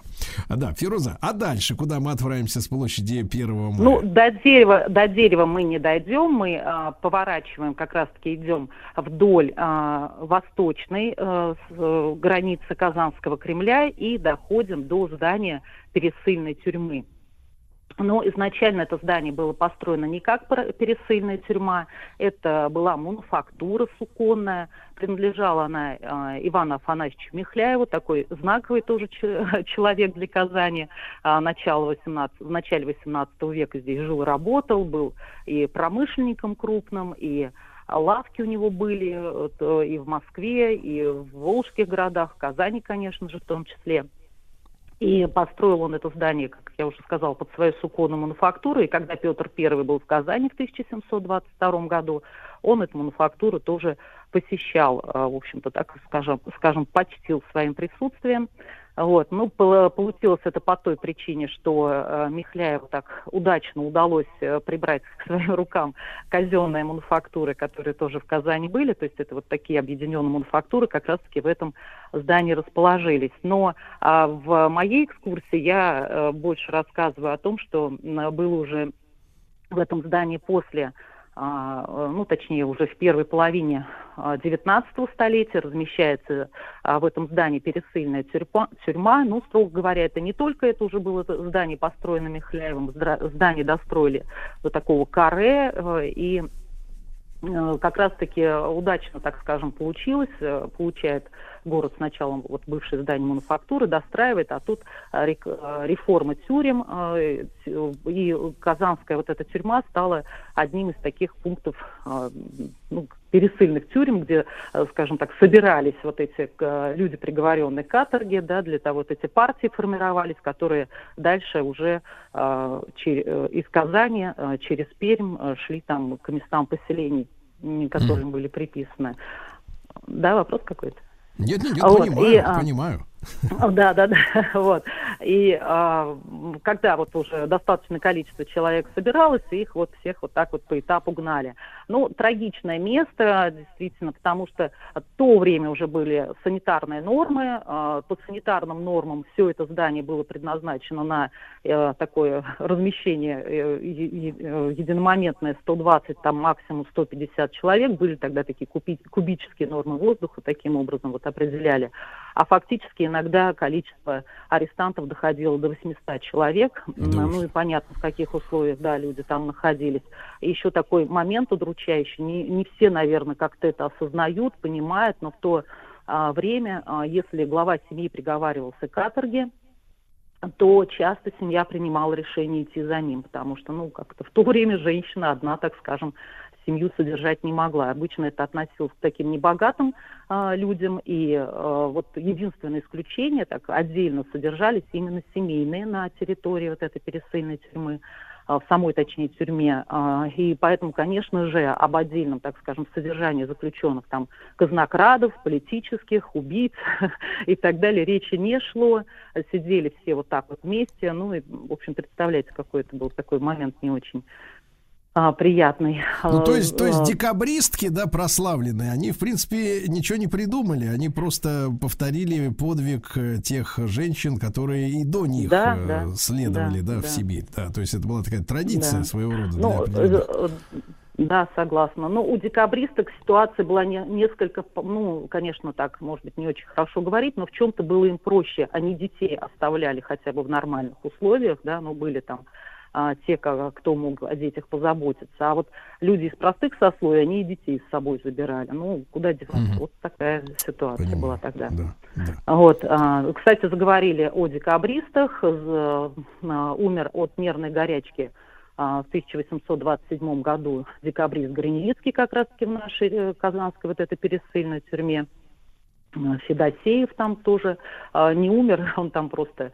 а, Федосеев это такой э, товарищ в Казани организовал он сеть э, марксистских кружков, ну, где вот молодые люди собирались для того, чтобы изучать а, труды Маркса. Он тоже в этой тюрьме побывал. И э, в эту же тюрьму э, в ночь 4 на 5 декабря э, 1887 года в числе 33 арестованных привезли Володю Ульянову, будущего пролетарского вождя Владимира Ульяновича Ленина. Вот, а, попал он туда после студенческих восстаний. А, Ну, на самом деле, упрекать студентов за такой порыв, наверное, будет не очень правильно, потому что подняли в несколько раз оплату э, сту- за обучение в университете, обязали носить достаточно дорогие мундиры, и э, волнения вообще изначально начались а, в Санкт-Петербурге, в Москве, ну и Казань как третий город в России, где вообще университет, сначала гимназия, потом университет появился, это как первый провинциальный город, где был, а, был открыт университет. А, Конечно же, казанские студенты тоже, так скажем, свое отношение к этому всему высказали. А поскольку Володя Ульянов был уже на особом счету у, у э, полиции, то, в общем-то, а, его так вот тоже арестовали и тоже доставили. Советская пропаганда, ну, так скажем, приписывала Володю Ульянову, будущему Ленину, одну из ведущих ролей в этом вот во всем событии, в этих э, волнениях студенческих. А, ну, на самом деле, был просто одни- один из участников, но поскольку брат его старший, известный факт, да, был казнен за попытку э, как раз-таки покушения на жизнь Александра Третьего, то вот э, Петербург и Москва были для Володи Ульянова уже закрыты, он поступил на учебу в Казань.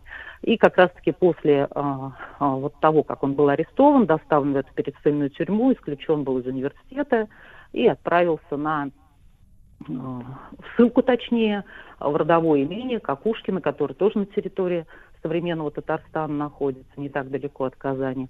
Ну и там, как говорится, прочитав несколько раз роман «Что делать» Чернышевского, вышел уже из этой ссылки таким убежденным э, революционером э, и э, с четким пониманием того, что надо что-то в стране менять. Ну, я как часто тоже говорю, отнеслись бы более снисходительно, кто знает, как бы история России повернулась. Вот что с людьми Вот. литература делает, да, понимаю. Да, да, да. Вот. А, друзья мои, Фируза Раджабова с нами, гид-экскурсовод по Казани. Сегодня день города. Мы всех э, жителей Казани поздравляем.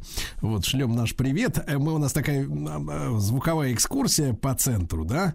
А куда же нам отправиться после при- пересыльной тюрьмы? А, После пересыльной тюрьмы, а, ну, несколько слов скажу, чтобы о пересыльной тюрьме рассказ закончить. Э, Конечно же, в советский период э, тюрьма как была тюрьмой, так она ею оставалась. Оставалась она вплоть до 60-х годов. А В 60-х годах там разместили онкодиспансер, но сейчас уже, э, конечно, центр города, все это переместили уже в другие районы, а сейчас там несколько научно-исследовательских институтов э, исторических, Общественная палата Республики Татарстан в здании бывшей пересыльной тюрьмы находится. Ну, а мы с вами дальше проследуем к церкви Пороскевы Пятницы, прямо перед, она находится, так скажем, через дорогу, через улицу Батурина, на Да. пересечении И вот давайте, Фируза, сразу после короткой рекламы мы и отправимся к церкви Пороскевы Пятницы в Казани.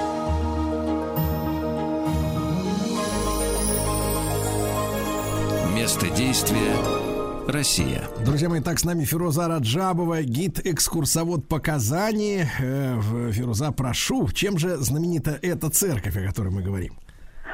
А, Ну, во-первых, она достаточно старая, почти 300 лет. Ей построена в 1728 году. Белое здание с синей крышей, а, такая типичная, да, там, э, восьмерик на четверике и так далее. Видимо, ну, так можно представить, как она выглядит. А вот построена была тем же промышленником, что и суконную Здание Сукона мануфактуры построил, который стал впоследствии пересыльной тюрьмой. И вот э, тут один такой момент всегда тоже своим гостям уточняю. Не очень многие это осознают, но дело в том, что до революции вообще невозможно было жить, скажем так, не будучи приписанным к какому-либо храму. То есть все были, как вот в советский период уж так э, вспомним, была, э, был режим прописки. Прописка вот, дореволюционный- да, да. А вот до революции как раз-таки каждый должен быть был должен был быть каждый прихожанином какого-либо храма, и не так просто было на самом деле место жительства поменять, как вот многим рисуется, что так снялся, Россия большая и раз уехал. Нет, надо было писать прошение, прошу открепить и так далее. И Михляев как раз-таки вот так вот недалеко очень от э, своей вот от этой суконной мануфактуры строит э, э, церковь, которая была освящена именем Пороскевы Пятницы. О, Как раз-таки прихожанами этой, э, этой церкви были э, работники суконной мануфактуры. Ну, чтобы им куда-то далеко не ездить, вот тут вот прям в шаговой доступности а, церковь была построена. А, ну, в чем ее, так скажем, а, трагичность именно в истории Казани? Дело в том, что а, в, когда начинается вот э, период этих репрессий, 30-е годы, многие, наверное, об этом знают, и физически просто вот в тюрьме, в бывшей вот этой пересыльной, э, люди перестали просто помещаться, и в церкви Параскевов, вот э, на территорию бывшего храма, основали, так скажем, филиал вот а, той самой тюрьмы, и в огромном количестве люди а, там тоже также сидели, ждали своей участи, а, и когда в 90-е годы начались работы, уже ну, приняли закон о том, чтобы все вот эти культовые сооружения, бывшие, которые сохранились, вернуть там церкви, э, мусульманским там духовенству, мусульманскому духовенству и так далее, мечети возвращали. Вот. И церковь Параскева Пятницы также вернули, и когда вот в 90-е годы начинают э, работы по ремонту, реставрации этого храма, огромное количество захоронений нашли э, прям и внутри церкви, и вокруг. Очень большое количество было перезахоронено на э, кладбище Самосыровском, ну это вот э, недалеко от Казани находится, ну и 400 останков были захоронены прямо на территории церкви Параскева Пятницы, ну, то есть не внутри, прошу прощения, а именно на территории храма. А, и там такая усыпальница, а, где а, проводятся, конечно же, молебны по невинно убиенным. И, в общем-то, ну, такое напоминание нам. И очень часто у меня на экскурсии молодые люди бывают, надеюсь, и сейчас тоже слушают. И я всегда говорю о том, что это напоминание о том, Да. Алло, ага, напоминание о том, что нельзя, так скажем, вычеркивать из жизни ни э, людей, ни зданий, ни так далее, ни никого, потому что ну, приходится потом потомкам извиняться, ну, фактически просить прощения. А, ну, это тоже такое вот место памяти, скажем так, э, церковь Параскева Пятница. Сама она такая очень скромная, да, слушаю вас вопрос. Да-да-да. Фируза, а, много ведь очень достопримечательностей в Казани. Вот меня очень привлекло, э, привлекла фамилия Фукса, которая у вас а, Да, у тоже- меня будет тоже вот от- это в конце. Да-да-да. Может быть, мы, может быть, мы сейчас о нем поговорим. Да, что за Фукс такой у вас э, отметился? Карл Фукс, а, немецкий ученый, историк, ну вообще до- доктор, э, медик он был, и этнограф, биолог, а, ой, ну ботаник скорее, как тогда говорили, да, и он приехал в Казань именно для того, чтобы преподавать в нашем Казанском уни- университете в 1804 году, а, который здесь в Казани образовали, был преподаватель, несколько лет даже был эм, э, ректором Казанского университета. А, Но чем он, так скажем, выделялся из вот того большого количества преподавателей иностран- иностранных, которые в Казани а, были, это а, тем, что ну, тогда иностранцы, например, французы, немцы, итальянцы, которые приезжали а, преподавать, они не утруждали себя изучением англи- э, русского языка, а вот Карл Фукс, он выучил не только русский язык, за что его студенты прям обожали, но выучил еще и татарский язык. И Карл Фукс э, такую прям, э, ну, скажем, уважение и почитание среди татарского населения Казани тоже заслужил. А, Даже такой факт интересный. а, Он был врачом, как я сказала уже, и э, тата- татары допускали Карла Федоровича Фукса даже к лечению татарских женщин. В общем-то, для того времени это, конечно, было таким ну, показателем очень доверия такого высокого уважения. А, И благодаря Карлу Фуксу остались такие очень яркие свидетельства того, как жили татары, чем питались, как они одевались, и ну, как-то вот быт татар, скажем так, Карл э, Федорович тоже э, изучал. И а, несколько таких очень живых описаний оставил. Фируза, может быть, еще немножко о Казанском театре знаменитом? Обязательно, да. Казанский театр вообще, а, сразу хочу сказать, а, появилась недавно табличка на улице Баумана, это такой Казанский Арбат, на здании Качаловского театра, что в этом театре когда-то работал Василий Качалов. Ну, не работал он в том здании. Вообще история театра, она связана очень тесно с площадью Свободы. Это сейчас одна такая из центральных площадей нашего города, площадь Тысячелетия, которая непосредственно перед Кремлем, так большая, почти 100 метров, и площадь Свободы.